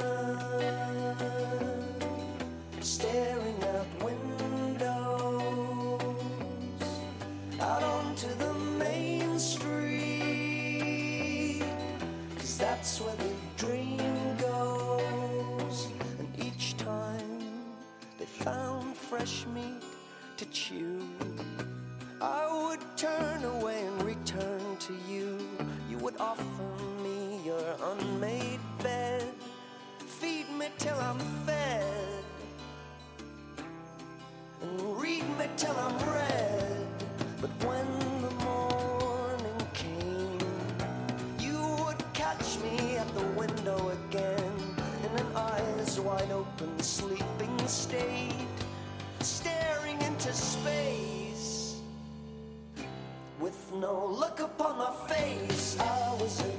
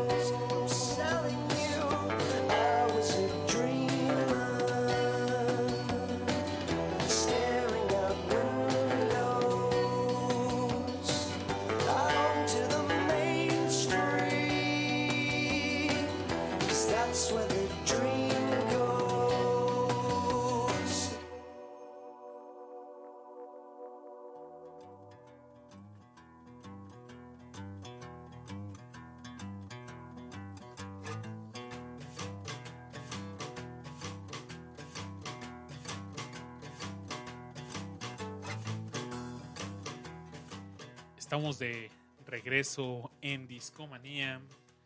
Dani, qué, qué, qué bella canción. Pues eso fue Becoming a Jackal, del primer disco de, de Villagers, bajo el que tiene el mismo, el mismo nombre. Eh, es, es la versión como más eh, in- inf- influenciada por todo lo que venía escuchando eh, O'Brien desde, desde tiempo antes. Entonces, Becoming a Jackal es un disco que, que- que todavía muestra muchas influencias y no se, no se escucha tan experimental y tan electrónico todavía como, como el siguiente disco que se llama Wayland y, el, y, y dos más. Tienen hasta hoy cuatro discos. A mí hay una cosa que me gusta mucho de descubrir grupos nuevos es cuando descubro grupos nuevos que tienen uno o dos discos. Significa que puedo realmente sentarme y, da- y ponerles atención y tenerles paciencia y- y- y entenderlos. Y creo que eh, Villager se distingue por, por varios eh, elementos que lo hacen clave. Primero la voz de, de, Connor, que es, es totalmente, es como una especie de, dulce, de, dulce empalagoso, es, es suavecita y, la puede llevar a, a- a- notas extremadamente altas y, y- hace que, que la melancolía de su voz lleve las canciones casi tanto como la música. La canción que acabamos de escuchar, él tocó prácticamente todos los instrumentos que escuchaste. Eh, Villagers para mí fue un, encuentro muy extraño cuando los vi en vivo porque yo estaba eh, de casualidad en la ciudad donde ellos estaban tocando eh, y, de, de entrada es una, es una banda o es un tipo de irlandés de Dublín y toca muy poco fuera de, eh, del Reino Unido. O sea, si tú quieres ver Villagers, tienes que ir a, Inglaterra, tienes que ir a Irlanda, tienes que ir a Escocia, porque no lo vas a encontrar saliendo de esos lugares. Entonces, eh, de casualidad, eh, me, me- topé un concierto de ellos en Nueva York, porque vi que había postado en sus redes sociales que estaba ahí, porque lo sigo en redes sociales. Y dije, qué, qué extraño que este tipo esté en Nueva York, porque de nuevo es una persona que no acostumbra a tocar fuera de, de Irlanda nunca, o bueno, del Reino Unido.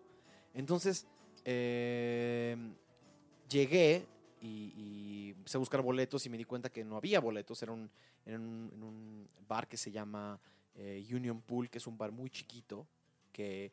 eh, y se me hizo extrañísimo que una banda que a mí me parecía grandísima, o por lo menos me parecía tan importante para mí, eh, fuera a tocar en Union Pool, que era como el equivalente de tocar aquí en un bar de, de la Condesa, eh, ¿sabes? Con un, con un, con un pequeño eh, foro no mayor a 50, 60 personas. Entonces, obviamente, los boletos se acabaron. Entonces, en- entré en una ira absoluta y empecé a buscar manera de encontrar boletos y finalmente hablé al, al bar y me dijeron, no, se acabaron los boletos de preventa, pero eran poquitos. Ven a la hora del concierto y seguramente habrá en taquilla. Entonces llegué como una hora antes, precisamente preparándome para, para, para no, no encontrar. Y me llego a sentar, de nuevo, es un bar, entonces es un bar que tiene tres estancias, tiene una estancia afuera y tiene una estancia interior y luego tiene un pequeño foro en la parte de atrás. Y me siento en el bar y había cinco personas en el bar y empiezo, me, tomo- me pido una cerveza porque llegué una hora antes, sí conseguí mi boleto porque estaban, eh, literalmente había muchos todavía, eh, ahí en taquilla, me siento y sentado junto a mí tomándose una cerveza solo estaba, estaba Conor O'Brien y fue como, volteé a ver y fue una, una impresión que, que en su momento fue eh, casi, un, casi un espejismo, decir, que, que- hace... ah, ¿Qué hace la persona que vengo a ver tocar aquí? ¿Dónde está su banda? ¿Y con quién viene? Y literalmente el tipo, igual que yo, llegó temprano y no tenía nada que hacer. Y bueno, habremos platicado unos 10, 15 minutos antes de que llegaran mis amigos, eh, menos, 5, 10 minutos. Eh, obviamente la, la, plática clásica mundana de cómo está el clima y, cómo, y qué te parece la ciudad. Pero para mí fue súper importante porque yo, para mí fue, fue extrañísimo decir dónde está la banda. ¿no? De nuevo, yo nunca los había visto en vivo y solamente los conocía por su música. Entonces, finalmente el tipo entra al foro pequeño con una guitarra y se pone a tocar su nuevo disco solo, totalmente solo. Y fue ahí cuando me puse a investigar un poquito más. eh, eh, y me di cuenta que él es la banda. Y la gente que lo apoya eh, va cambiando disco con disco. Eh, eh, hay, hay varios constantes, pero no giran con él. Muchas veces gira él solo. porque él es la persona que toca todos los instrumentos, o por lo menos compone casi todo lo que, lo que escuchas, escribe todas las canciones que escuchas, y cada uno de los discos tiene como un tema o tiene como, un, como una voz rectora. El primer disco es raro, el primer disco es como una mezcla entre canciones de melancolía y canciones eh, que, rayan un poco en la pérdida de una creencia, porque como, ustedes podrán saber, Irlanda es un país extremadamente religioso. Y, y él, cuando escribe Becoming a Jackal, creo que es un disco en el que empieza a cuestionar esa, ese status quo y, y lo llegas a escuchar en, en varias de las canciones que tiene, donde, donde casi sientes que es un disco que le está cantando a la ausencia de, de los dioses o de algún dios que esté allá afuera. Entonces, eh, para mí, la, la, eh, esta canción que acabamos de escuchar es la, la canción con la que me enamoré del grupo, pero el disco que más, mm, más importante fue para mí es el disco que vamos a escuchar a continuación, que se llama, eh, el disco se llama Darling Arithmetic y la canción que vamos a escuchar se llama Courage. Y no hay, no hay un disco más, o sea, no hay un disco más personal en la historia de esta banda, o más bien no hay, no hay canciones más personales en la historia de esta banda que las de ese disco. Y ahora les cuento un poquito más por qué. Oye, me pusiste a pensar en algo y fue, si yo me encontrara mi músico favorito, estaría listo para... ¿Qué, qué platicaría con él? No, no, nu- nunca me había hecho esa pregunta ni me había puesto como en, eso- en esos zapatos, porque puede pasar. Entonces, No, pues como que nada, ¿no? Es, es, sí es una experiencia muy extraña, es, es, es este... Pero creo que no, lo, lo, lo- lo único que te queda es, es realmente tener esa conversación mundana de quién eres, cómo estás y qué haces, ¿sabes? Si te encuentras a alguien en un bar, eh, no por ser alguien más, alguien que tenga una carrera particular, deberías de tratarlos con, con cierta especialidad, porque yo me imagino, y tal vez estoy equivocado, que es gente que está acostumbrada a que se les hables de su trabajo y de su música y de su... Y cuando alguien llega y nada más les habla del clima, tal vez hasta es un respiro. Oye, ¿eres tú? Sí. ¿Y qué pensaste cuando estabas haciendo tal composición? Exacto, qué, qué- qué incómodo, ¿no? recordé cuando eh, estuve en una sesión para, de preguntas y respuestas con Alan Parsons. Nos pidieron de favor, por favor, no le pregunten del Dark Side of the Moon. Eso ya se lo han preguntado mil veces y no le gusta hablar del tema. Entonces, sí, pues, como dice Daniel, es un respiro, algo. Pues, momento de canción, ¿no? Vámonos con Courage. Venga, ojalá les guste. Es una canción súper dark. ¿O no? Es inspiradora, pero es tristeona.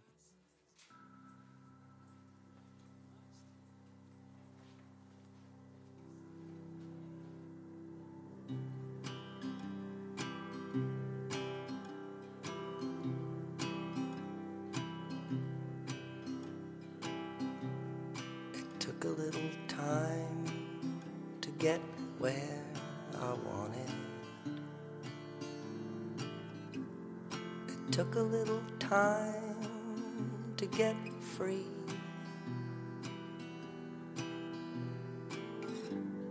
It took a little time to be honest. Took a little time to be me. I took a little lover, we parted. It took a little time to get over this. And from time to time, I get heavy hearted,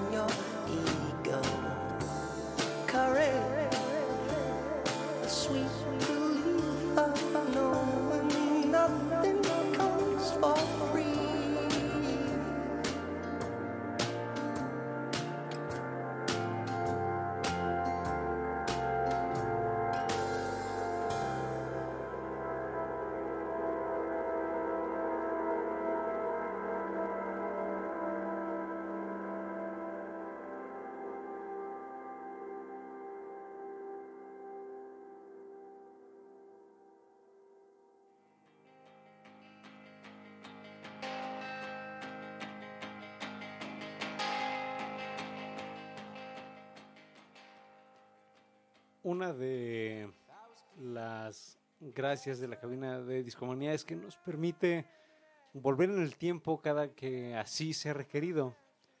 Y en esta ocasión así lo vamos a hacer. Somos, estamos en el TARDIS, muchachos. Y regresamos en el tiempo y Babis nos va a contar acerca de Tim Buckley. Así es, Aure. Eh, les quiero platicar un poquito de Timothy Charles Buckley III.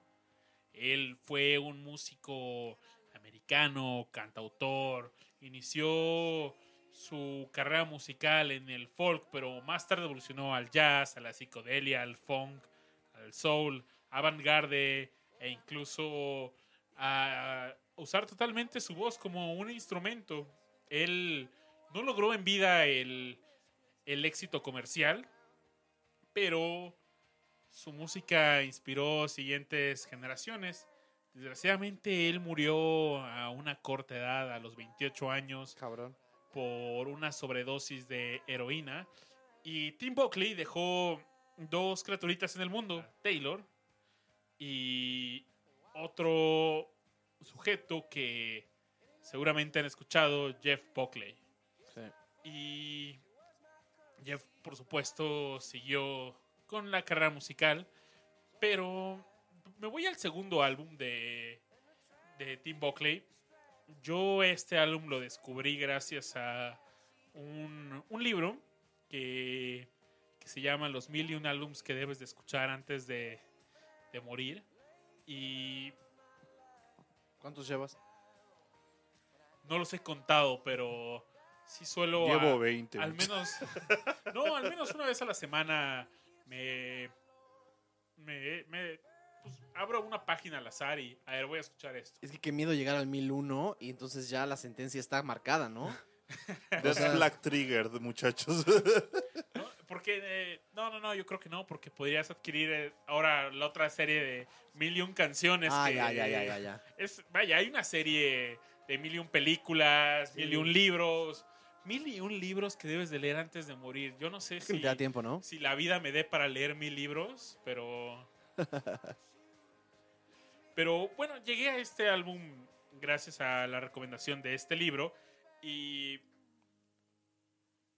me, me encanta cómo te empieza a platicar el contexto de la Guerra Fría porque el álbum que les platico se llama Hello and Goodbye. En este momento ya teníamos un Sargento Pimienta, ya no. Ya teníamos un Bob Dylan encargado en su carrera. Y Jeff Buckley grababa su segundo álbum, estaba grabándolo en Los Ángeles. Él iniciaba su carrera, ya tenía una cara, ya tenía seguidores, una audiencia. Y le dedico un álbum completamente a la crítica de la guerra de Vietnam. Y empieza de una forma muy fuerte con estallidos, bombas. Empieza y termina con, con estallidos de bomba, eh, metralletas. Y creo que este evento de la guerra de Vietnam a los baby boomers los, Marcó por completo. los marcó a esa generación, esa generación que creció escuchando esta antología que ya nos platicó Aureliano y toman todo eso que con lo que crecieron empiezan a crear esta, este nuevo folk, esta nueva, estas nuevas canciones de protesta. Y creo que fue de las primeras generaciones que se pudieron expresar con no sé, como con más despreocupación, con más libertad quizás. Y vaya, no sé cómo eh, seguir describiendo esta canción y este álbum, pero ¿por qué no lo escuchamos? Buenísimo. Y él es Buckley Papá.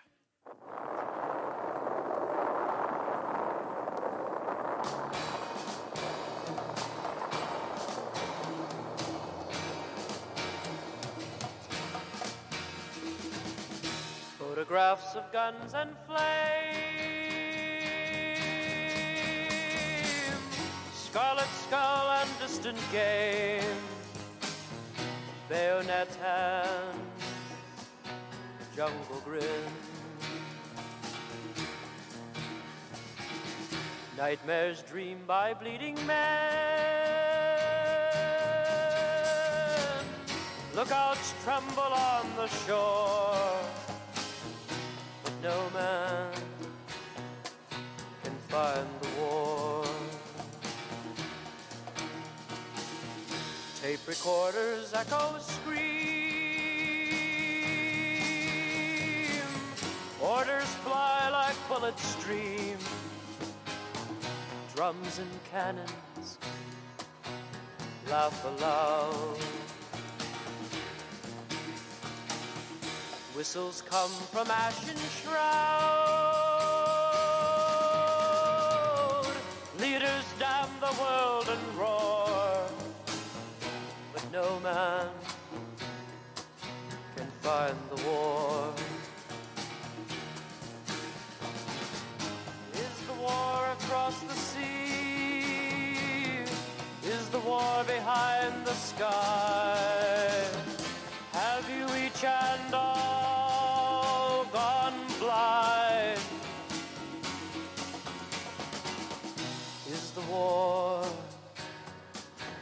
inside your mind?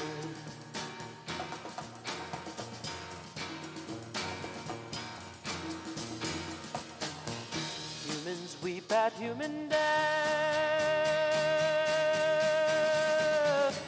All the talkers lose their breath.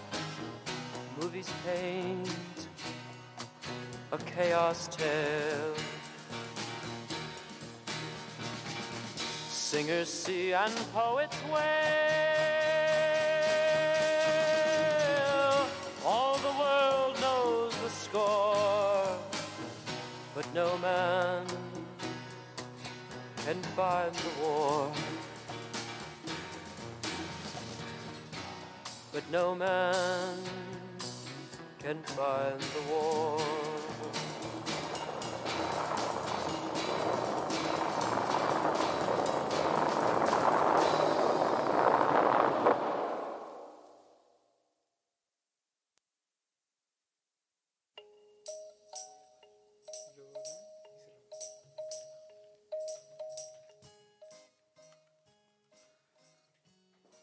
De pronto escuchamos explosiones y la canción evolucionó de una manera bastante, bastante especial y de alguna manera la forma en la que, fíjese que yo, yo no había escuchado nunca esta canción, pero mi primera impresión es cercanía.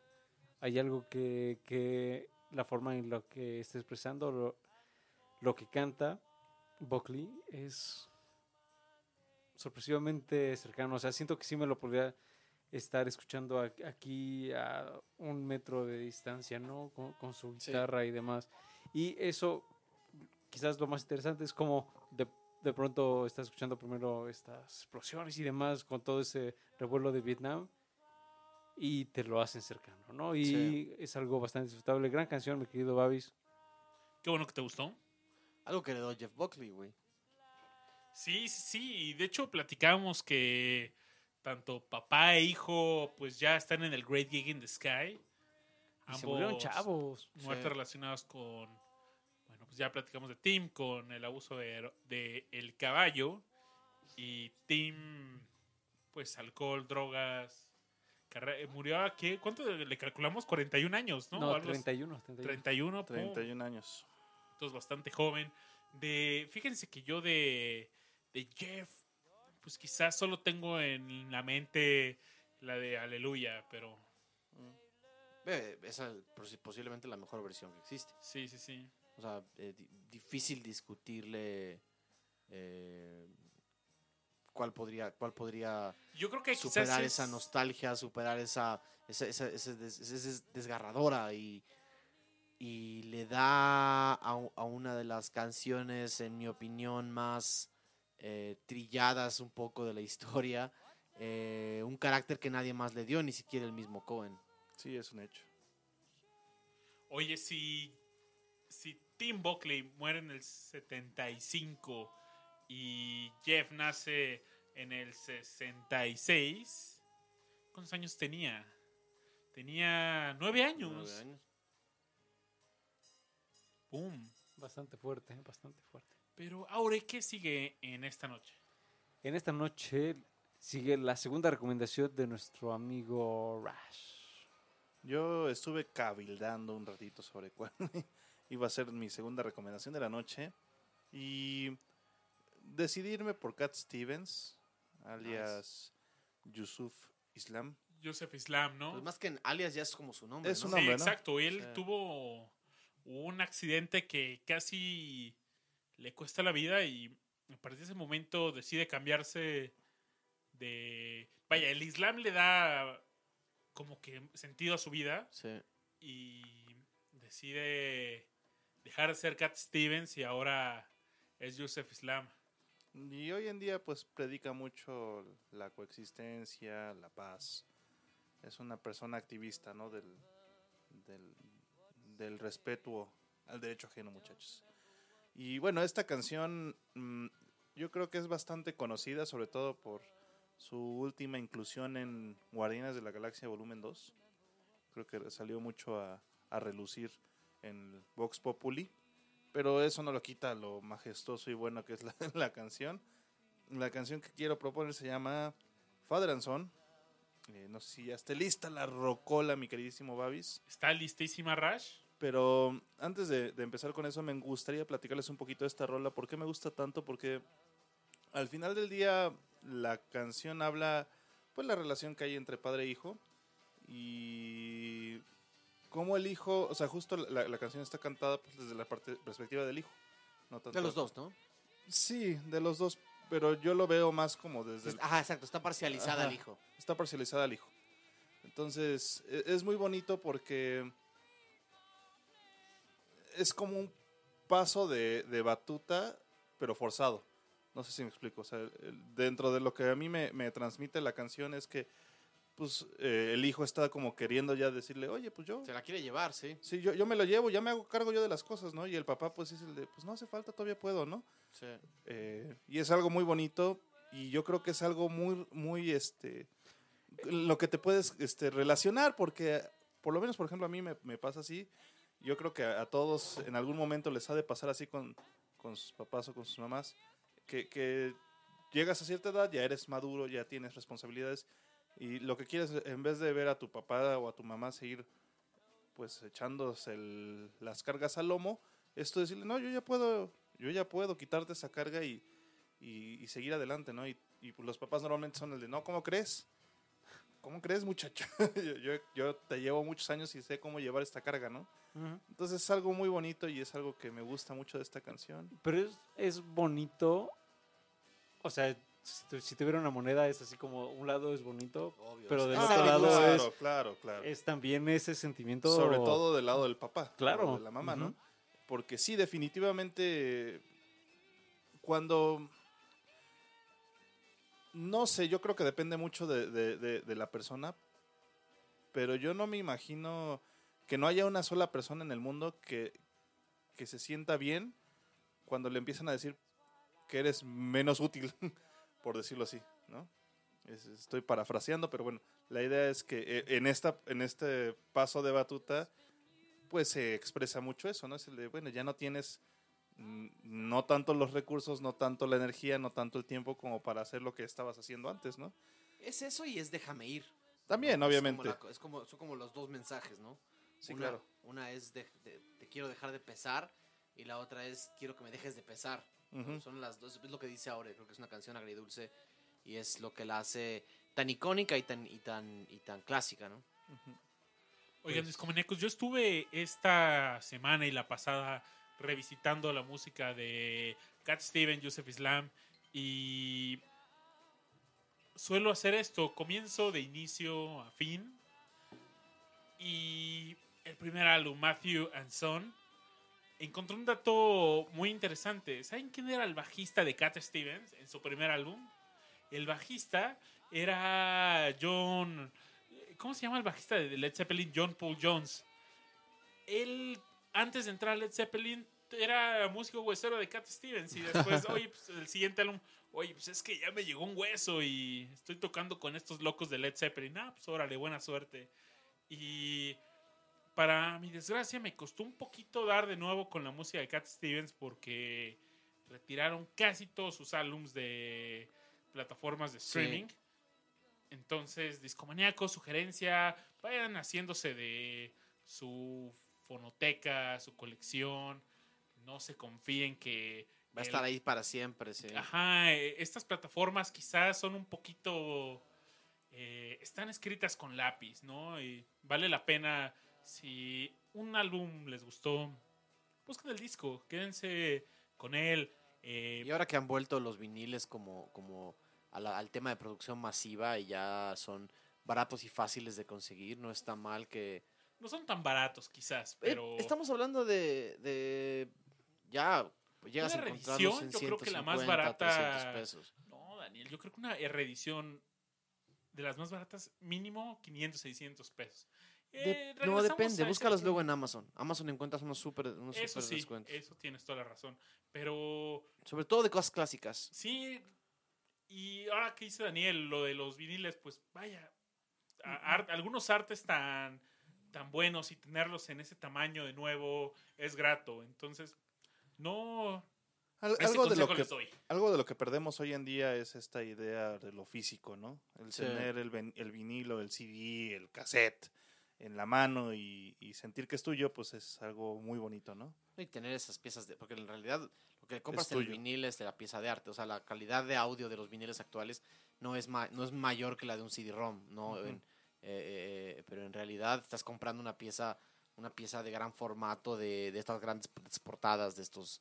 De estos ah, muchas veces vienen con manuales increíbles adentro. Entonces, Yo de Cat Stevens solo tengo el Tell Them When I'm Gone, que fue justamente el regreso de Cat Stevens, porque un tiempo se retiró Cat Stevens, solo estuvo... eh, vaya, me cuesta trabajo no de llamarlo ahora Yusef Islam. Yusuf. Eh, me cuesta mucho trabajo, pero eh, justo este álbum que tengo fue como su regreso a, a la música y porque según yo vendió, bueno, subastó prácticamente todas sus guitarras para, o, pues, para la caridad, Sí, sí. sobre todo para niños. Sí, sí. sí. Pero- Es un músico bastante ejemplar y controversial también. Entonces, bueno, escuchamos esta, esta canción que, que yo creo que podemos decir que a todos en la mesa nos gusta. Sí. Y pues vamos a la siguiente. Venga.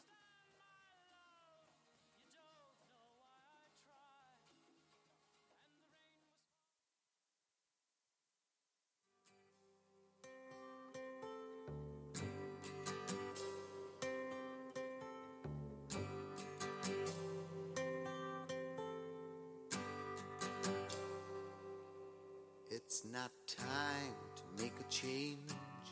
Just relax, take it easy. You're still young, that's your fault. There's so much you have to know. Find a girl, settle down. If you want, you can marry. Look at me. I am old, but I'm happy. Was once like you are now, and I know that it's not easy to be calm when you found something going on. But take your time, think a lot. Why think of everything you've got?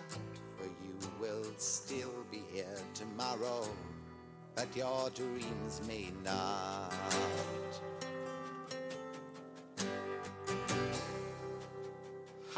How I try to explain? When I do, he turns away again.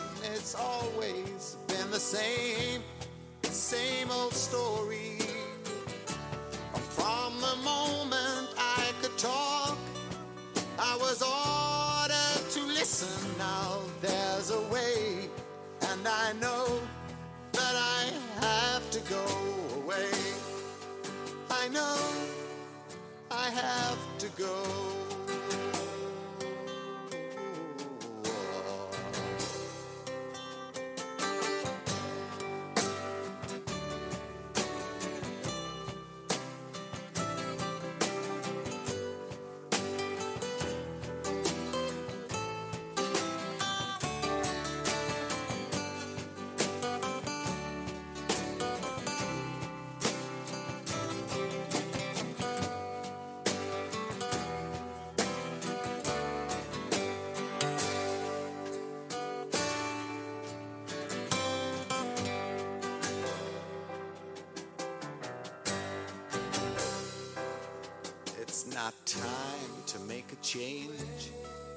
Sit down, take it slowly. You're still young, that's your fault.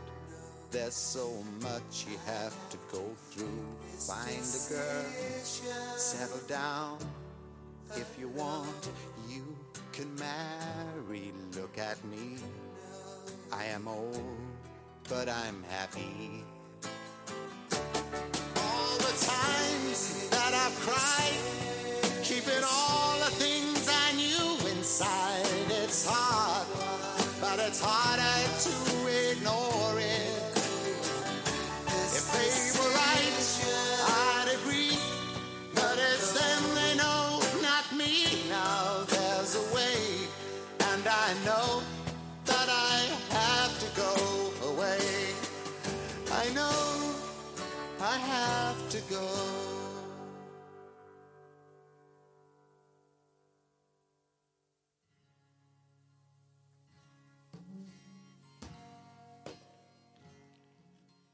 Bella pieza, ¿no? Bella pieza.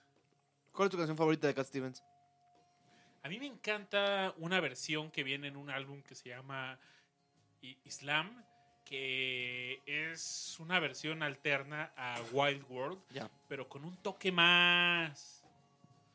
Más. eh, ¿Islámico? sí, sí, sí. Eh, sí, pueden. Este es uno de los discos que retiraron. También hay un álbum de Cat Stevens que que canta con puros niños. Entonces, ese también es lindo. Sí, yo creo que mi canción favorita es Moon Shadow. Órale, qué bien. Sí, siempre me ha gustado muchísimo. Me gusta, me gusta mucho Moon Shadow, me gusta mucho Wild World también. Y yo creo que esta de Wild World ha sido muy cobereada, ¿no? Sí, totalmente. Cat Steven, eh, Yusuf Islam. Escúchenlo, discomaniacos, no se lo pierdan, se los recomendamos. Pero, de nuevo, va la batuta. Vamos con.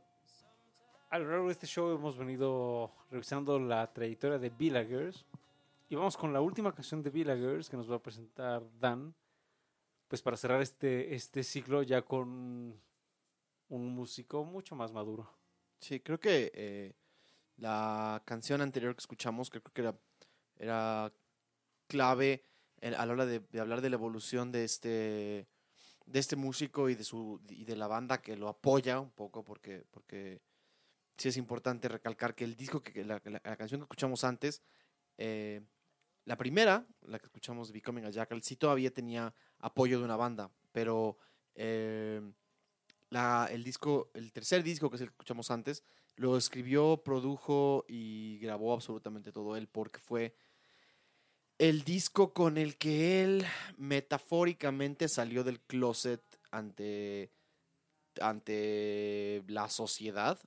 Y es un disco extremadamente íntimo, lleno de confesiones escondidas entre las letras de las canciones. Entonces, eh, si tú escuchas Darling Arithmetic, que es el disco que escuchamos antes, es un disco que puede ser muy pesado para ciertas personas, ya que todas las letras son eh, un, eh, una especie, especies de confesiones sobre confesiones y pasa que después de ese disco era muy difícil pensar en qué podía hacer este, este autor. Y creo que pasado ese, ese momento en su carrera en el que ya pudo salir allá afuera y decir, bueno, esta persona soy yo y así soy y esto es lo que hago y, y- y- y sobre todo en un país tan, eh, tan retrógrada en cuestión de, de derechos civiles como es, Irlanda. Entonces, eh, su nuevo disco, que es un disco que se llama The Art of Pretending to Swim, eh, es como su reencuentro con, no necesariamente Dios, primero, el, primer disco es claramente una, un, un, un- un- un desafío, una, un, un- golpe de, de, de, ateísmo casi claro. El, el tercer disco es un encuentro consigo mismo y un disco de alta intimidad.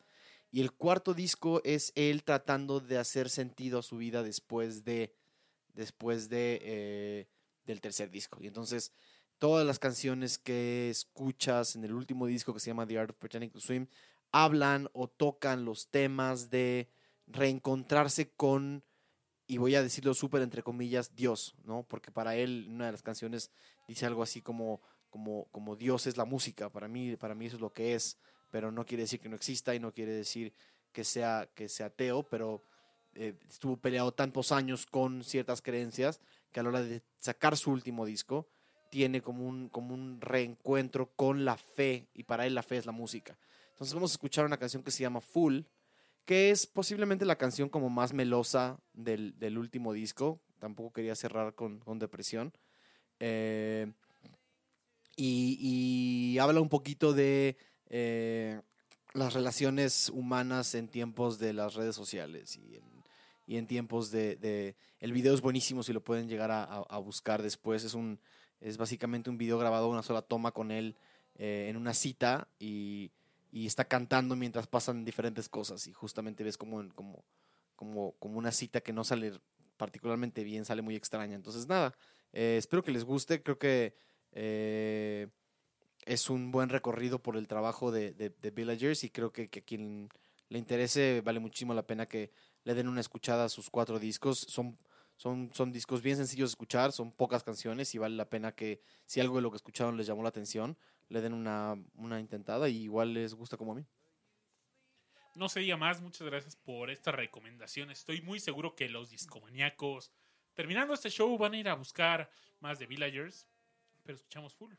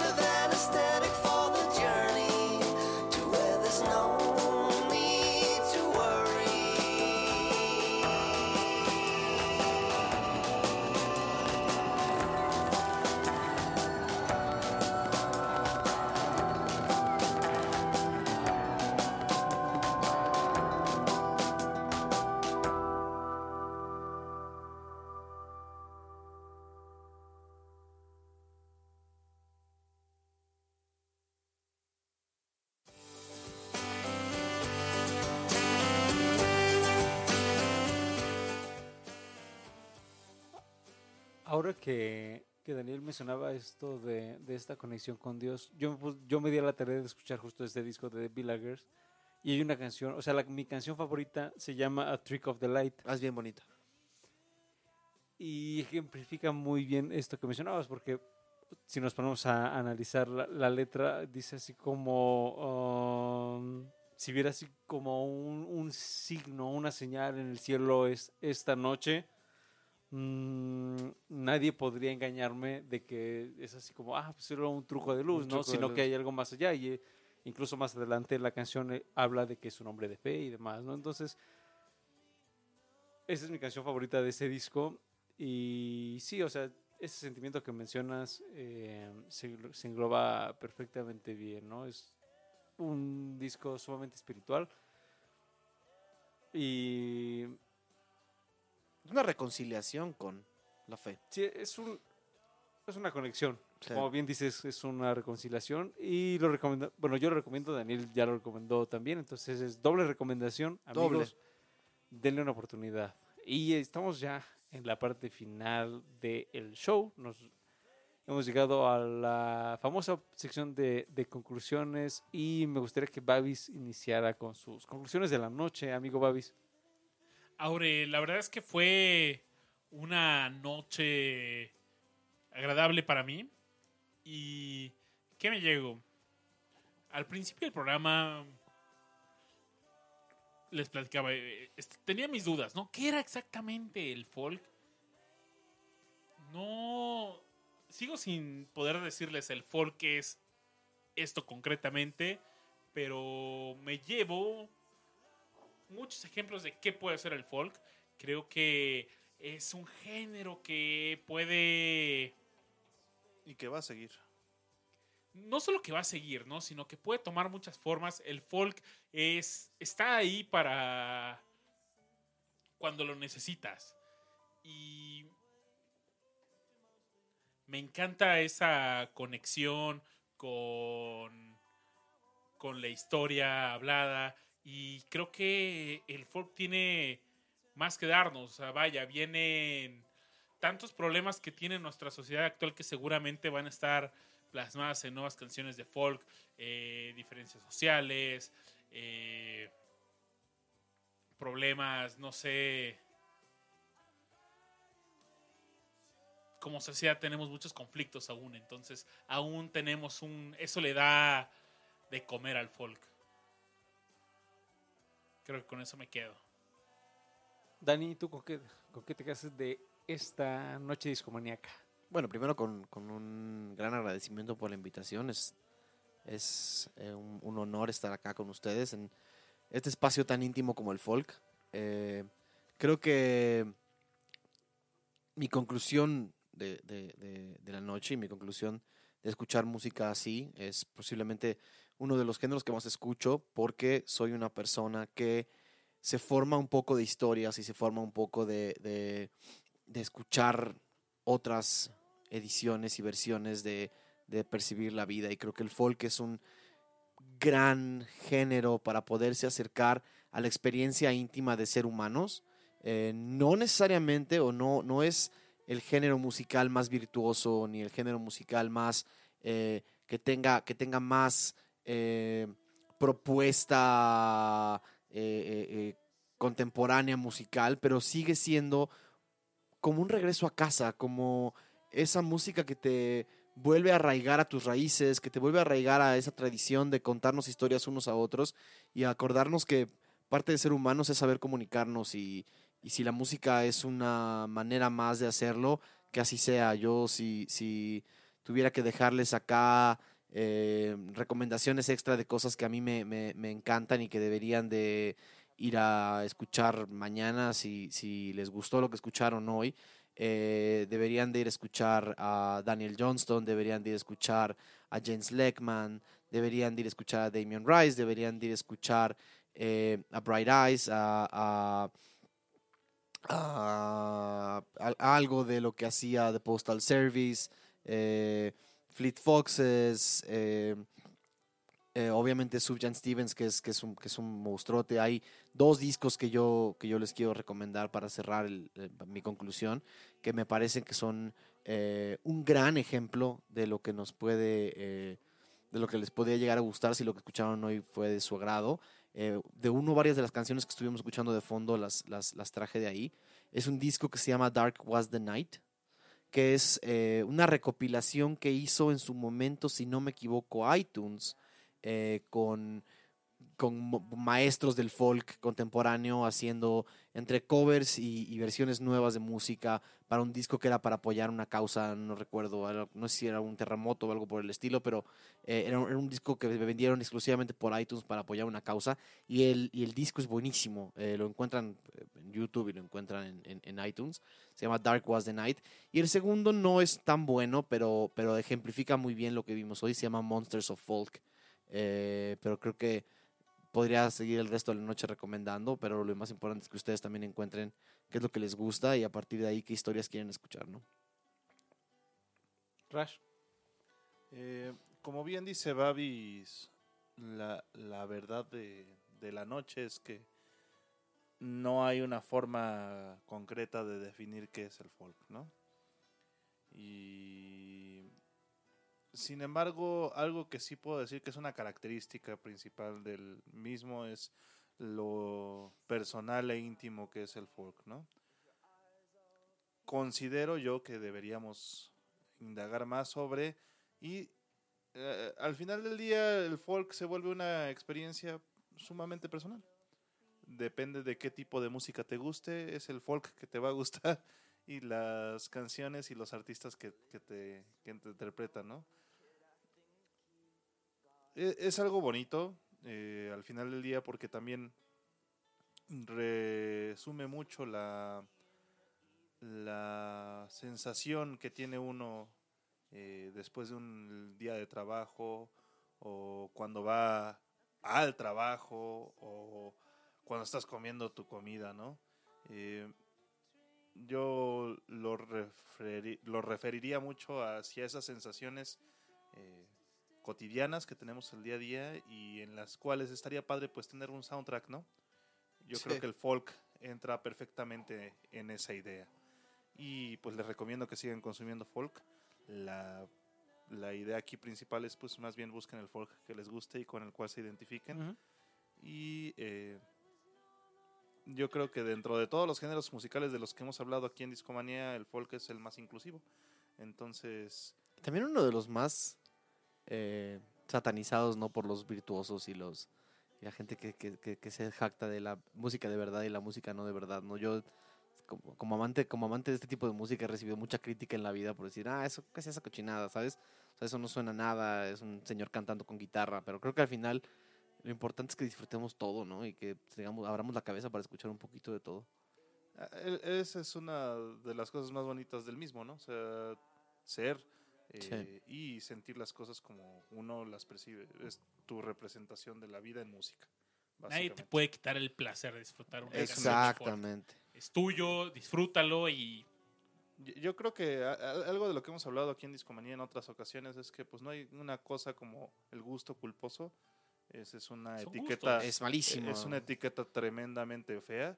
Entonces. te gusta algo que te gusta y se acabó, Y ¿no? se acabó. Y si al vecino no le gusta, pues, pues qué bueno que no le guste, ¿no? Sí. Eso, eh, él tiene todo el derecho a que no le guste, pero eso no quiere quitar o el, demeritar el que a ti te gusten las cosas, ¿no? Entonces, yo creo que el folk entra en esa definición también.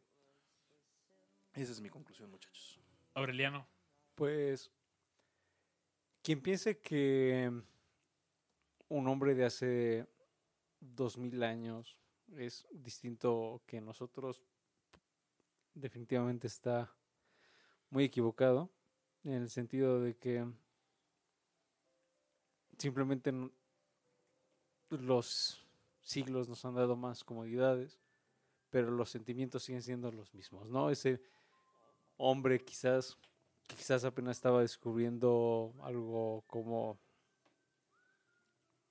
el fuego o la agricultura o lo que te guste, también tenía miedos, Exacto. también se sentía confundido, también se enojaba, también estaba feliz. Y todos esos sentimientos no han cambiado, es decir, sí, siguen existiendo y seguirán existiendo por mu- muchos siglos más. La forma que cambiará será cómo lo expresará cada generación, cada década, cada siglo, cada milenio, etcétera, etcétera, ¿no? Y creo que mucho del folk, y que era con lo que comenzábamos este show, es, bueno, es una tradición oral que viene desde hace miles de años. Y mm, quizás algún historiador en 500 años diga, ah, bueno, pues la tradición oral a principios de, a finales del siglo XX, a principios del XXI, era, ah, bueno, este personaje Bob Dylan, este personaje tal, este personaje cual. Pero seguirán expresando estos mismos sentimientos y en ese, o sea, cuando tú quieres conectar con una persona, tienes que ir a los sentimientos, ¿no? Entonces está ahí, la expresión será distinta, pero como ya hemos venido mencionando en las conclusiones antes de mí, pues simplemente es qué es lo que conecta contigo y eso que conecte contigo, contigo pues abrázalo, haz lo tuyo y disfrútalo, compártelo y sigue buscando porque posiblemente haya más cosas que, que puedan conectar contigo. Y me voy a despedir esta noche con... Es un disco que seguramente le haremos un especial, mi querido Babis. Se lo merece. Se lo merece porque podríamos, yo podría decir que es uno de los top 5 discos de los noventas. O sea, sí es un algo que, Es que, monstruoso. que llegó y eh, imagínense una pared y llegan estos dudes y, o este dude y llega y da un martillazo y rompe la pared, ¿no? Y porque además es un disco que, que sale en 98, si bien recuerdo. Ahorita les checaré el dato. Mm, pero ya es, está a nada de, de iniciar el nuevo milenio, de iniciar la nueva década. Y es un disco que es, que es muchas cosas. Es indie folk, pero también es indie pop, es folk psicodélico, es, eh, es los Beach Boys, es Beatles, es Bob Dylan, es una amalgama muy especial. Y, y por ahí me comentaba Babis que no lo había escuchado, entonces creo que eh, podría ser un- una, forma feliz de, de engancharlo con este disco, que además es muy corto, dura 40 minutos. Entonces se lo pueden echar así como una tarde, una noche. Y la banda, además la, la banda me, me encanta el nombre, se llama Neutral Milk Hotel. Y coincide que tenemos un amigo que, que su cuenta de Twitter es jefe Mangum. Y mm, yo muchos, mucho tiempo decía, "Ah, bueno, ¿por qué, ¿por qué jefe Mangum? O sea, ¿qui- ¿quién es ese jefe Mangum? Y luego eventualmente me di cuenta que era Jeff Mangum, el vocalista de Neutral Milk Hotel. Oye, es que lo curioso es que yo también conozco a esta persona de quien habla Aure y saludos a las tierras Venezolano. venezolanas. Y mm, le voy a, dejar, voy a dejar a Babis con ese teaser, le voy a decir nada más la portada para que la vea. Es una portada bastante loca. Sí. Y el disco se llama In the Aeroplane. No, Airplane. Aeroplane Over the Sea. La banda es Neutral Milk Hotel. No les voy a comentar mucho, les voy a dejar como ese teaser para un futuro programa. Y vamos a escuchar, vamos a escuchar la, la canción, las canciones que en el disco. Se llama The King of Carrot Flowers Part 1 y Part 2 and 3. Las vamos a... Son canciones que duran dos minutos la primera, tres minutos la segunda, pero están unidas. Entonces, escuchémoslas juntas para cerrar el programa y nos vemos en el siguiente Discomanía. Discomaníacos, muchas gracias por habernos acompañado hasta este momento. Lápiz y papel con estas recomendaciones que nos hace Aureliano Carvajal. La verdad es que las últimas semanas las recomendaciones de Aure me han, me Abierto han los sorprendido, ojos. me han abierto los ojos, la mente. Esta puede que sea una más. Vamos a descubrir, descubrirlo juntos. Pero gracias por acompañarnos. Recuerden seguirnos en nuestras redes sociales. Estamos en Facebook como Discomanía Podcast. Estamos en Twitter e Instagram como Discomanía-FM. Y sigan nuestras playlists en Spotify. Recomiéndenos con sus amigos, con sus enemigos.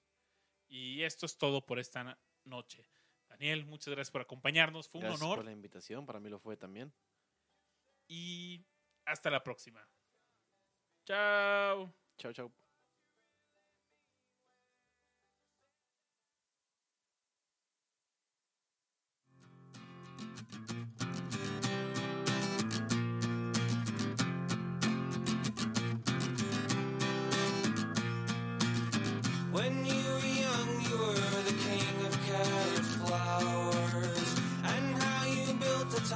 Tumbling